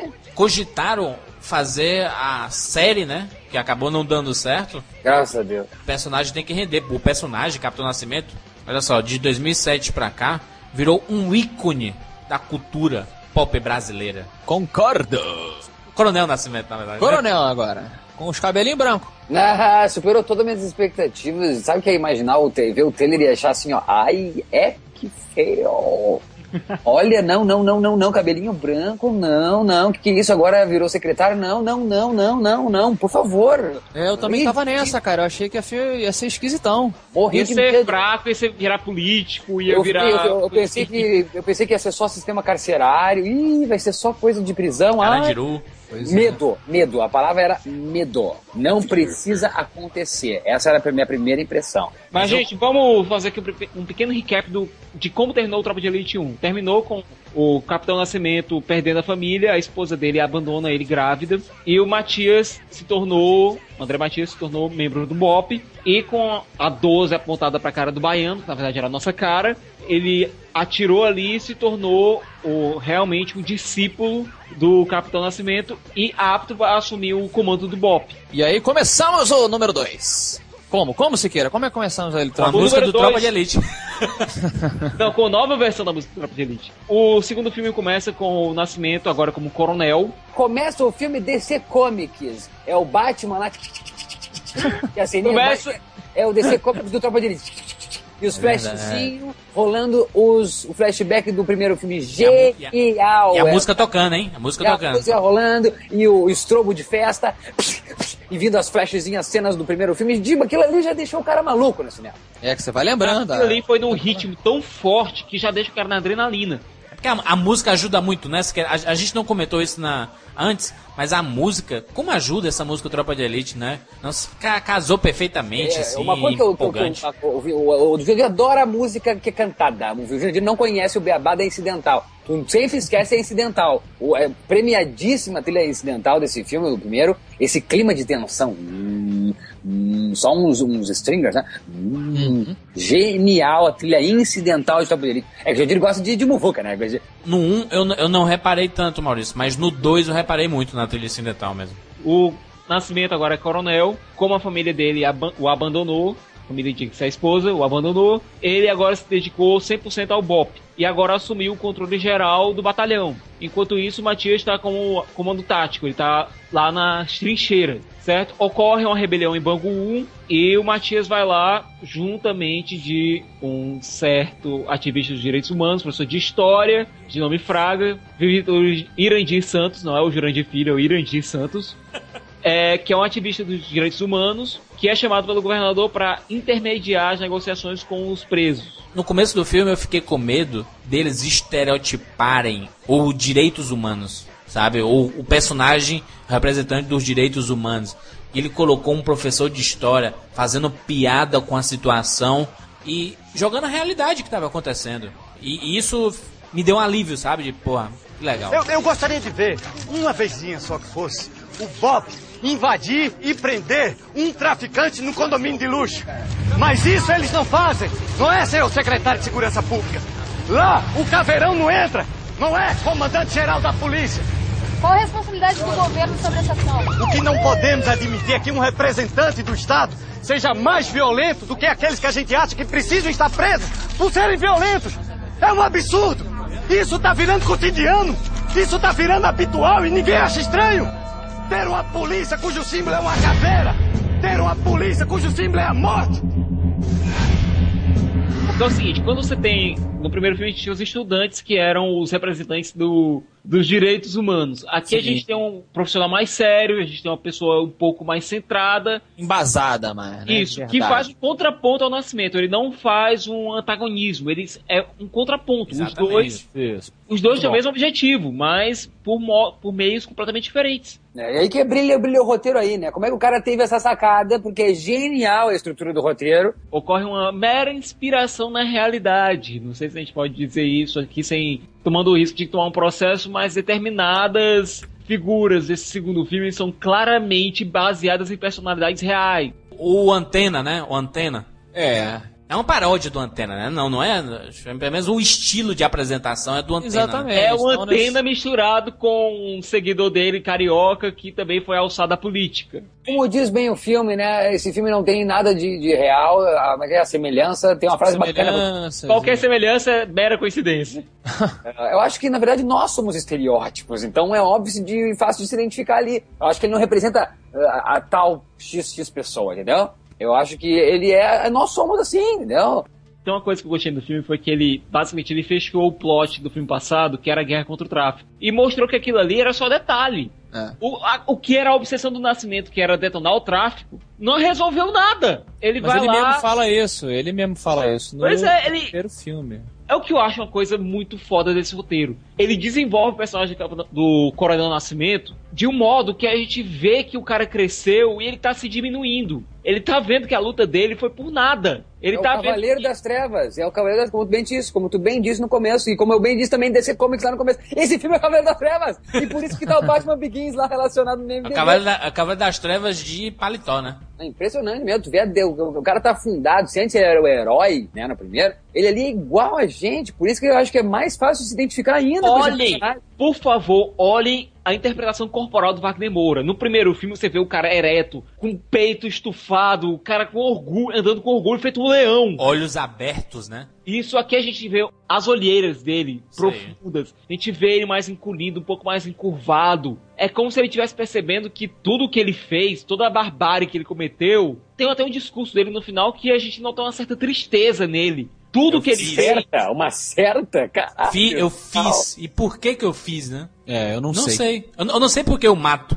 O que acontece nesse filme é o seguinte: no momento em que ele eliminou o tráfico, ele criou um vácuo de poder nas favelas. Esse vácuo foi ocupado pelos policiais corruptos, que agora, ao invés de pegar o dinheiro da população através dos traficantes, eles estão tomando diretamente. E além disso, eles estão criando um- uma espécie de vínculo com essa população. Como o Estado não chega lá, eles criam uma ocupação lá. E como eles estão ligados diretamente ao Estado, o Estado age de maneira indireta somente para sugar, feito parasitas, o poder do povo. Onde existe pobreza, vai ter alguém para se aproveitar dela. E onde há É. uma lacuna, alguém vai preencher. Isso. E quando o Nascimento detonou os traficantes, ele esperava que acontecesse o quê? Até o filme mostra esse raciocínio dele. O primeiro, o primeiro filme mostra, aliás, primeiro o filme nos apresenta o raciocínio dele, como, como é o plano dele. Detonar os traficantes e com o vácuo de poder cessa a sangria de dinheiro do povo, dos traficantes, para os corruptos. Os corruptos sem dinheiro começam a bater cabeça uns com os outros até se eliminar. Esse era o plano do Nascimento. Só que veio um policial corrupto com um senso de empreendedorismo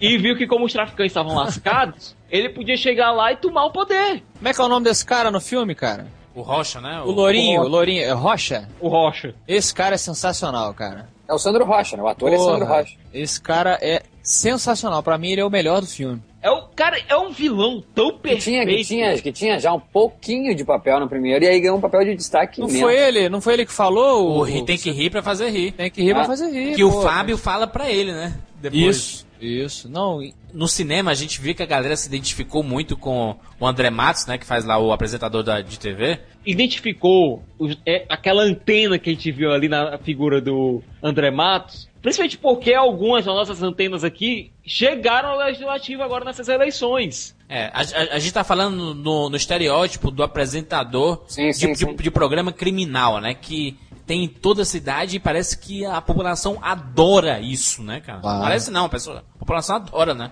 Nesse filme aparece menos Capitão Nascimento? tanto no Batman Begins quanto no Tropa de Elite, a gente conhecia já o Capitão Nascimento. O pouco que a gente viu no Tropa de Elite do Capitão Nascimento já foi o suficiente pra gente conhecer Ah, quem, é- quem era aquele homem. No Batman Begins, o primeiro filme foi totalmente calcado em você conhecer o Batman, conhecer Bruce Wayne.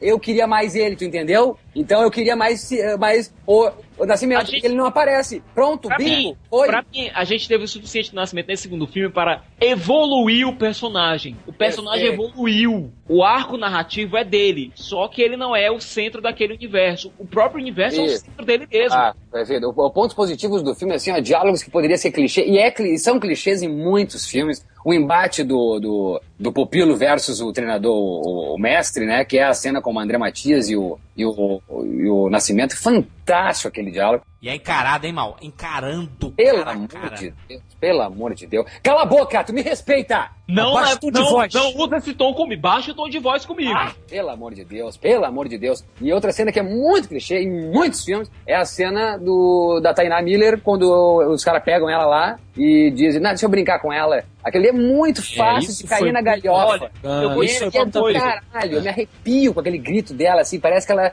tu tá vendo que ela vai ser estuprada mesmo e ser fudida. Mal, sabe qual foi a cena mais forte do filme pra mim? Pra mim, a cena mais forte é quando tá lá o capanga lá da milícia arrancando os dentes do cadáver dela todo calcinado. Que pode ser galhofa também, né? Muito fácil ser galhofa e não... Poderia ter sido levado pro lado galhofa, mas não foi. Eu fiquei. O Jurandir tava do meu lado quando eu vi a cena, eu tava horrorizado. Esse, esse filme é muito mais violento, inclusive eles Muito. mostram a, a morte a queima-roupa, né? Ele mata o cara, É, várias balas Agora, quer que eu diga por que isso aconteceu? Quer que eu diga por que isso aconteceu Ah. com esse filme? Vocês se lembram da cena que o Nascimento entra no restaurante e ele é aplaudido de pé por todo mundo lá? Sabe o que era aquele pessoal? Sabe o que era aquele pessoal aplaudindo ele de pé? Hum. Era a gente no final dos primeiro filme. Era o público em geral aplaudindo as ações do Nascimento ali. É verdade. O Pimentel, Era inclusive, tá ali no meio, né? Vocês viram? É. Aquilo ali foi um exercício de metalinguagem lindo. E com isso, começou a evoluir. Padilha começou a notar esse exercício de metalinguagem foi aumentando o nível de violência do filme pra mostrar que aquilo que o Nascimento fazia não era nada bonito.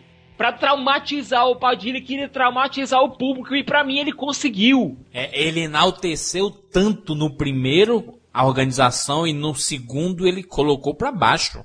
Sabe o que ele mostrou ali? Que aquele esforço, aquele paliativo de você chegar lá, dar porrada no traficante, matar o traficante, é um paliativo, não vai resolver o problema nunca. Isso. Desse jeito você não resolve o problema nunca, você cria outro.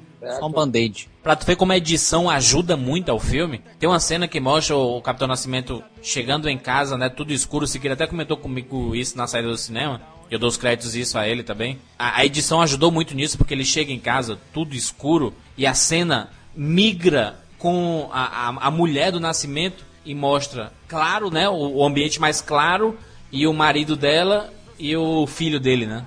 Então, é ao contraste do escuro com a luz, sabe, do, do mal com o bem. A fotografia do filme Fantástico, é linda. é. A fotografia do filme é linda. É linda, é linda, é linda, é linda. Mas é linda desse jeito terrível. Caetano, fala, Caetano. Mas é linda desse jeito terrível que eu tô falando. Ela não, ela não, em momento nenhum, o filme se furta de mostrar realmente o que tá acontecendo.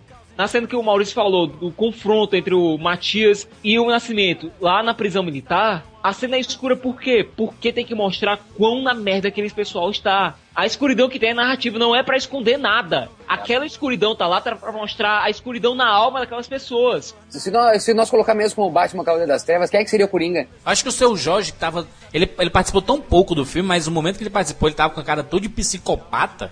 Ah, não seria ele. Não, é, mas, o mas, Rocha, mas, o Rocha. mas ele tava forte, não, ali como Ah, meu Deus, eu morri de medo, morri de medo. Nessa vez ele narrou, corro pra nunca mais olhar pra trás. Agora, Vocês engordaram um pouco, agora a gente vai assar. olha só, olha só, vocês estão comparando o filme direto com o Cavaleiro das Trevas. O Maurício estava comentando sobre os estereótipos e tal, que ele trabalha bem.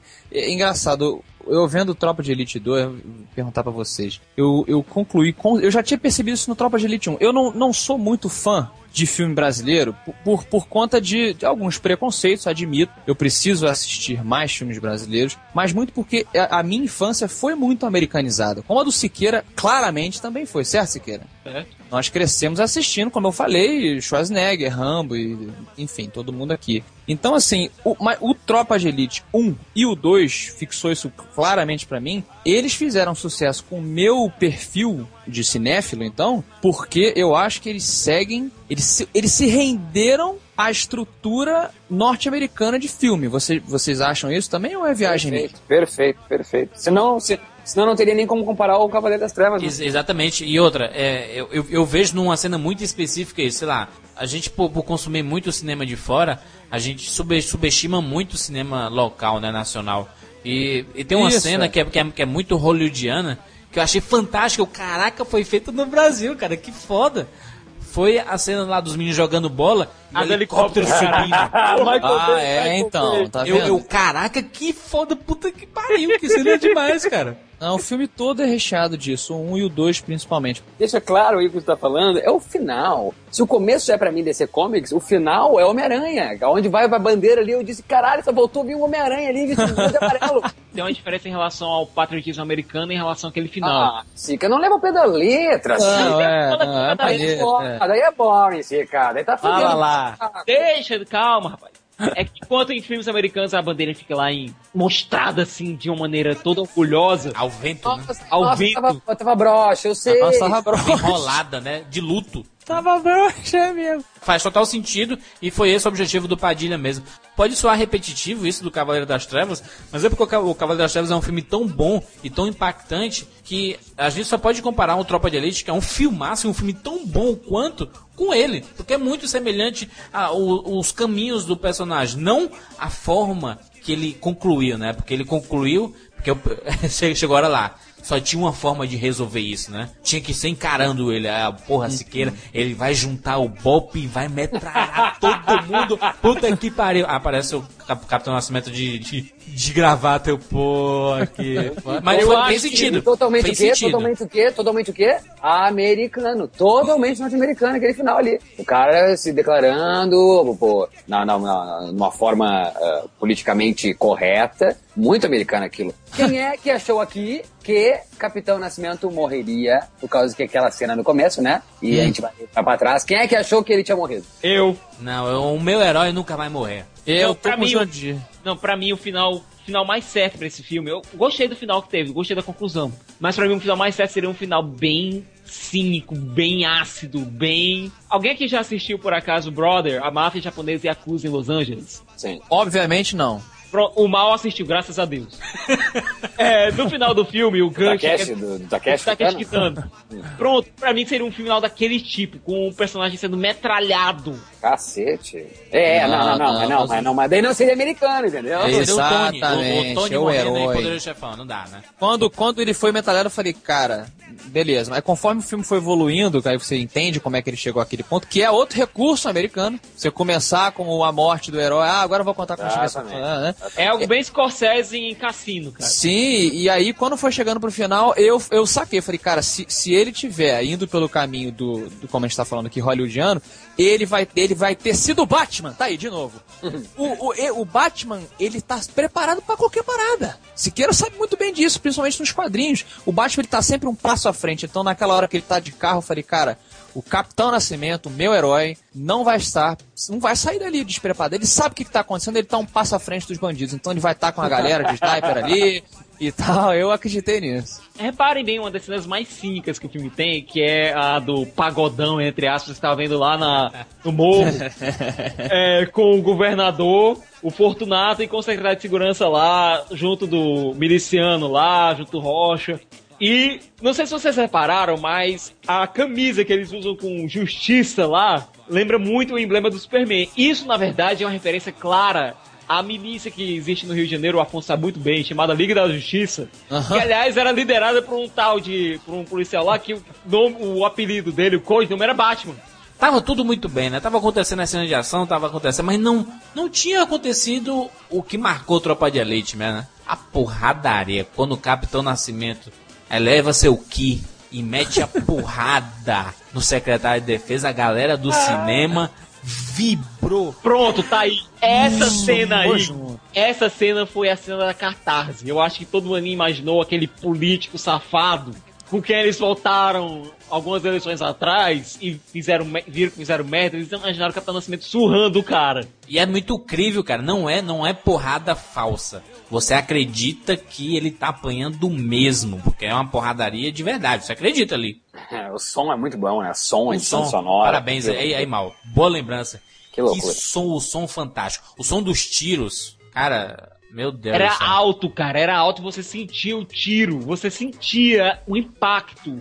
A edição de som e som tão perfeitos. Esse filme foi lançado num período crucial, que foi, eu acho que até estratégico. Tinha que ter sido um pouquinho antes, hein? Algumas se semanas tivesse, antes. ah, cara, cara, cara, se tivesse sido antes, ele poderia até ter, ter sido usado em debates. Vocês viram do Tropa de Elite, o cara mostrando não, é, não, é, não, não, é, não, isso é muito sério, isso é muito sério, se nós falar disso, isso é muito sério. O filme foi adiado, ele era pra agosto, ele foi pra setembro, e então ele veio pra outubro depois das eleições. No primeiro final de semana depois das eleições. Né? Eu não sei quem, quem, quem acompanhou a, a campanha política, o Wagner Moura foi pra televisão, a campanha política do, do PV. Ele falou, Marina, Marina, Marina, Marina. o, quem viu o Roda Viva, então, da TV Cultura, com o, o próprio Wagner Moura, meu Deus, ele deu um banho ali falando tudo que da política.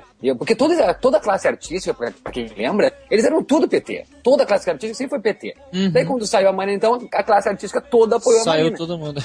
Então, ou seja, se esse filme estreasse antes das eleições, pode ter certeza que teria segundo turno Marina e Dilma. Certeza. Porque é muito fácil do público. Duas. Uma porque o filme ia, ia, ia sugerir esse, esse, esse questionamento muito mais severo quanto a quem eu vou votar, quanto a política tradicional seguida pela Dilma pelo, pelo Serra, porque a Marina é a mais comum ali, é a mais Capitão Nascimento, é a mais nós, eu, você, então, e, e outra parte é por causa que o público se identifica e muito com o personagem da ficção. Quantas pessoas aí, quantos programas, ah, o próprio vídeo show da, da, da Rede Globo, tu vê ah, nas entrevistas dos atores do Projac, ah, é verdade que você quiseram bater em você ontem no shopping por causa que você é vilã da novela? É verdade. Então o público con- consegue muito fazer essa, essa relação eh, misturar a relação personagem-ficção e personagem real. Então o pessoal talvez ia pensar que Capitão Nascimento estaria votando em alguém mais humano, não tão tradicional quanto a política, entendeu?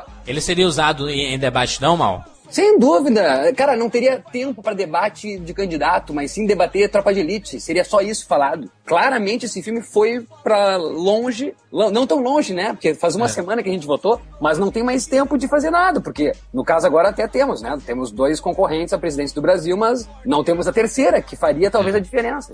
Uma pergunta aqui pra você, ouvinte, pensar. Quem foi que adiou o filme? O que eu acho interessante nesse filme é que, pra mim, ele fortalece muito o primeiro. Quando eu falei do primeiro, eu disse que ele soava um pouco quanto tendencioso. E quando veio- chegou esse segundo filme, você assistiu os dois lado a lado, você não nota tendência, você nota evolução. O Nascimento sai de uma posição que ele tem no primeiro filme e ele tem no começo do segundo filme, e ele vai evoluindo e percebendo que a situação é totalmente diferente daquela que ele achava que é. Eu acho que essa evolução, ela fortalece muito o primeiro filme. Sem dúvida, acho que não desmerece o outro, ele acho que ele faz o gancho perfeito com o outro, acho que nenhum sobrepõe ao outro, tem essa grande diferença, né? Ele, é- ele é diferente. É, ele não é nem melhor, eu- exatamente. É. A pessoa tem, Ele tem essa dialoga ele, com o primeiro ele é filme, ele melhor do que o primeiro, ele é pior do que o primeiro. Acho que ele, ele complementa, ele evolui, pronto, não é nem melhor. Isso, isso. A primeira a gente nunca esquece, né? Então vai ser sempre Isso, Tropa exatamente. de Elite 1. Então, Só o, Com aquela frase final, aquele trecho final todo, que é narrado pelo Wagner Moura. Nossa, de arrepiar. O que é que ele sugere ali do Congresso Nacional? Verdadeiro, o inimigo agora é outro. Uma desesperança quanto à política, né? Quanto ao governo, o Estado e a República, né? Tu, tu sai com um pensamento assim na cabeça, né? Caraca, que merda, né, bicho? é, é meio que merda, você sai meio pra baixo, mas é, é engraçado porque a mensagem dele é que, tipo, do filme e do Wagner Moura, do Capitão Samuel, é que está mudando, mas é lento. Ou a gente sai com aquilo na cabeça, né? Tá foda, mas ele vai resolver, né? Talvez no Não, não, terceiro nem filme. isso. Eu acho que, eu acho que como é tão identificável o, o personagem do, do, do Nascimento no segundo filme, é, é tão mais humano e muito mais fácil de gente identificar, porque a gente não coloca esse uniforme e sai subindo em cima de morro, subindo morro, né? Então acho que o 2 é muito mais fácil de se identificar. Não tô fazendo julgamento de valor, de qualidade de filme, nada. Sim, sim, Mas sim é o é. personagem, né? Uhum. Então, ah, acho que ele, ele influencia, assim, tipo, a gente quer mudar, a gente é, é lento o processo, mas a gente tem que se colocar. Olha a coragem dele lá de colocar a cara dele de né, dizer quem é que é, quem é que não é. Ele deixa da porrada e da violência para tentar resolver o problema mesmo, né? Porque não adianta só eliminar os caras no gueto, não vai solucionar o problema. O problema talvez seja mesmo escancarar a coisa e dizer, olha, o que tá errado e alertar o povo. Ele influencia o espectador. Então, por mais que seja desesperançoso aquele discurso, aquele, aquela,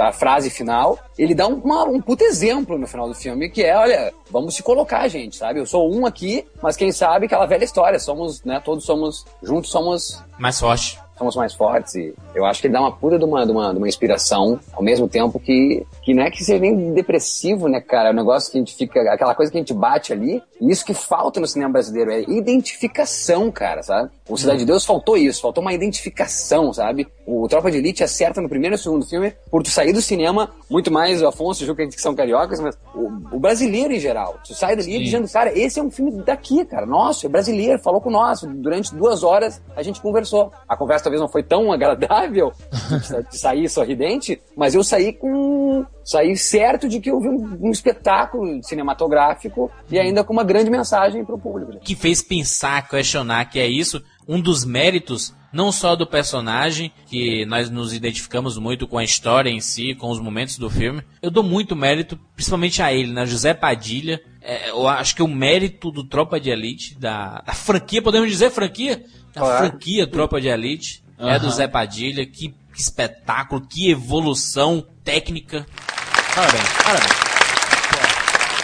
O pessoal já tá falando assim, ó. Mas como um filmão desses não está entre os indicados ou selecionados para o Oscar e tá o Lula? É porque não estreou em tempo hábil, porque na verdade é até a data X, que foi, se não me engano, setembro, isso? É até dia. Final de agosto. Final de agosto, né? Os filmes tem- teriam que ter estreado até 31 de agosto, né? Pra ir pra seletiva do Oscar. Então, por isso, gente, por favor, entendam. Não, que muita gente vai dizer, já estão dizendo por aí, que é uma vergonha não ter ido esse filme, mas é por, é por questão de data, entendeu? Se a gente for entender que esse filme era pra ter estreado em agosto, É. talvez de novo foi uma estratégia pra ir outro filme que não ele. né?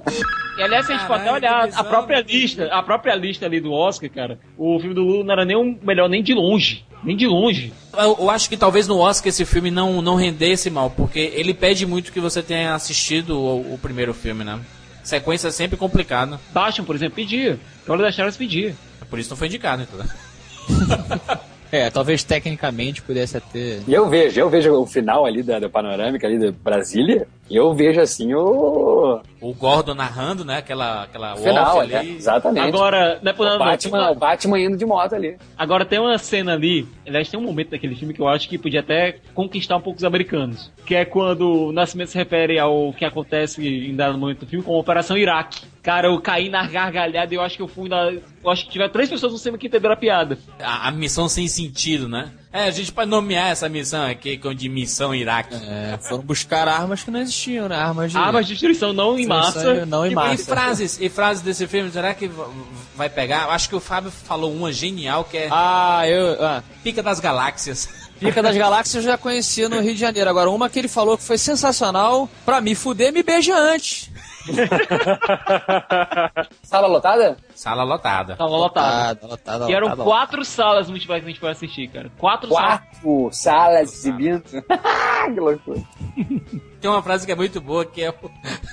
o Fábio é demais. Fábio é gênio. Não é um gênio. Ele fala assim, tu tá de pomba girice comigo, cara? Né?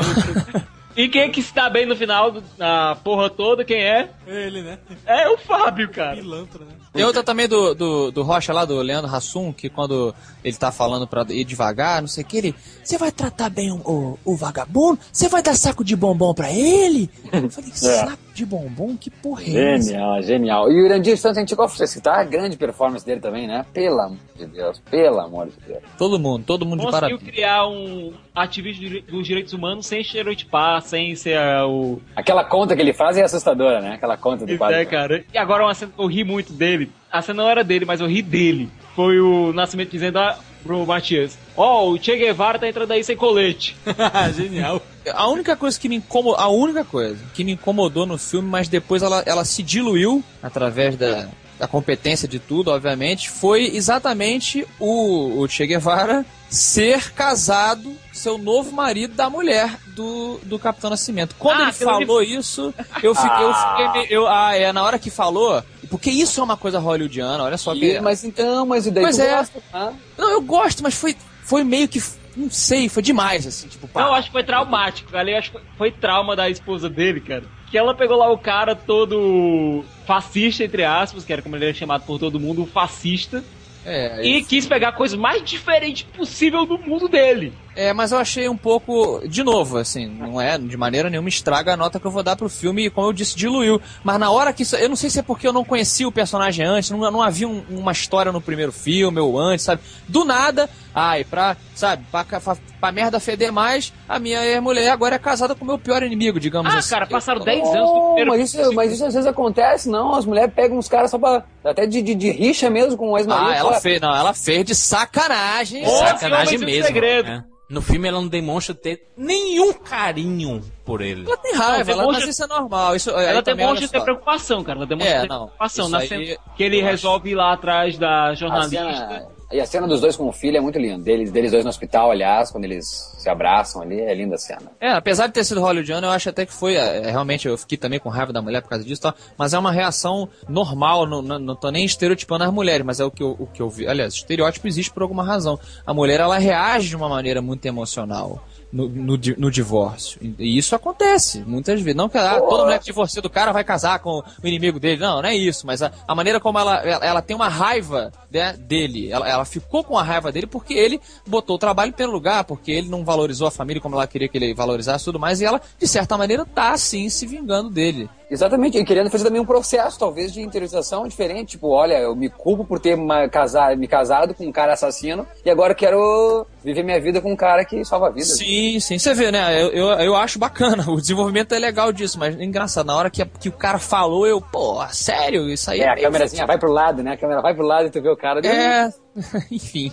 Uma nota de 0 a 10, Tiago Siqueira? 10. Eita, nós. Afonso Solano? Olha, por ser esse, a gente comparou com o Batman, mas eu acho que a Tropa de Elite, a série, é pra mim o Robocop brasileiro. Eu, é, eu comparo muito a politicagem, o, o Bop ele é o Robocop, a parada que a OCP criou como uma fachada pra resol- resolver aqui, etc e tal. O pessoal vai, vai pensar nisso aí, eu, eu dou 10 também. Que legal. Maurício Del Saldanha. Olha lá, é meio que, né, vou no ritmo aí do pessoal, pego o que o Afonso falou, porque ilumina e a maravilha de conversar é essa, é o, o acerto do, do, do Padilha é não ir contra a maré que é do povo, o povo é guiado pelo cinema norte-americano e ele seguiu a tendência e conseguiu botar muito do Brasil numa tendência norte-americana e fez essa franquia, vamos chamar então, franquia maravilhosa, espetacular, tecnicamente impecável, de tirar o fôlego. Eu fiquei tão entusiasmado quanto eu saí do Batman, Cavaleiro das Trevas, porque, e cito ele porque não porque sou fã de quadrinhos nem nada, mas sim porque foi um dos últimos grandes filmes que eu vi nos últimos anos. Então é também Tropa de Elite 2, nota 10. Jurandir Filho! Eu não sei se eu fico alegre ou se eu fico triste, porque o, o cinema nacional ele sofre um preconceito muito grande, inclusive por mim mesmo, eu, eu, eu falo por mim. E, ver um filme tão bem produzido e bem pensado e eu, com um caráter de poder empolgar e de poder fazer você gostar, me dá um medo de não, de não ter outras obras que não sejam feitas pelo Zé Padilha ou até pelo Meirelles, por exemplo, aqui no Brasil, do gênero, né? Gênero policial, gênero que a gente foi apaixonado por Bruce Willis, por Mel Gibson, por essa galera toda, Schwarzenegger, essa galera que trouxe o policial de fora pra cá. E, e a gente. O tira, o tira. O copo, né? Tomara que seja uma abertura de mercado pra isso, né? Mas Tropa de Elite foi lançado em 2007, o primeiro, e a gente não viu outro do gênero, assim, e dá, dá uma certa tristeza, mas sei lá. Mas que bom que tenha, né? Que bom que tenha, foi feito aqui. Filmaço, saí empolgado. Hum, achei melhor que o primeiro. O primeiro eu dou nota 9 e o segundo dou uma nota 10, bem redondinha. Aqui nesse caso a unanimidade não é boa. A gente discutiu muito sobre o assunto, sobre o filme e vale a pena. Se você gostou do programa aí, comente também, deixe seu comentário. É importante que você discuta com a gente. Esqueça aquela, aquela discussão sobre estereótipo, faz parte também. Então não fica ofendido com alguma coisa que nós falamos. Não é nada pessoal ou diretamente, até porque nós tivemos representantes aqui do muito do estado citado, né? Participe, participe ou mande um e-mail pra gente, rapaduracast.com.br. Muito obrigado a todos pela participação e até semana que vem.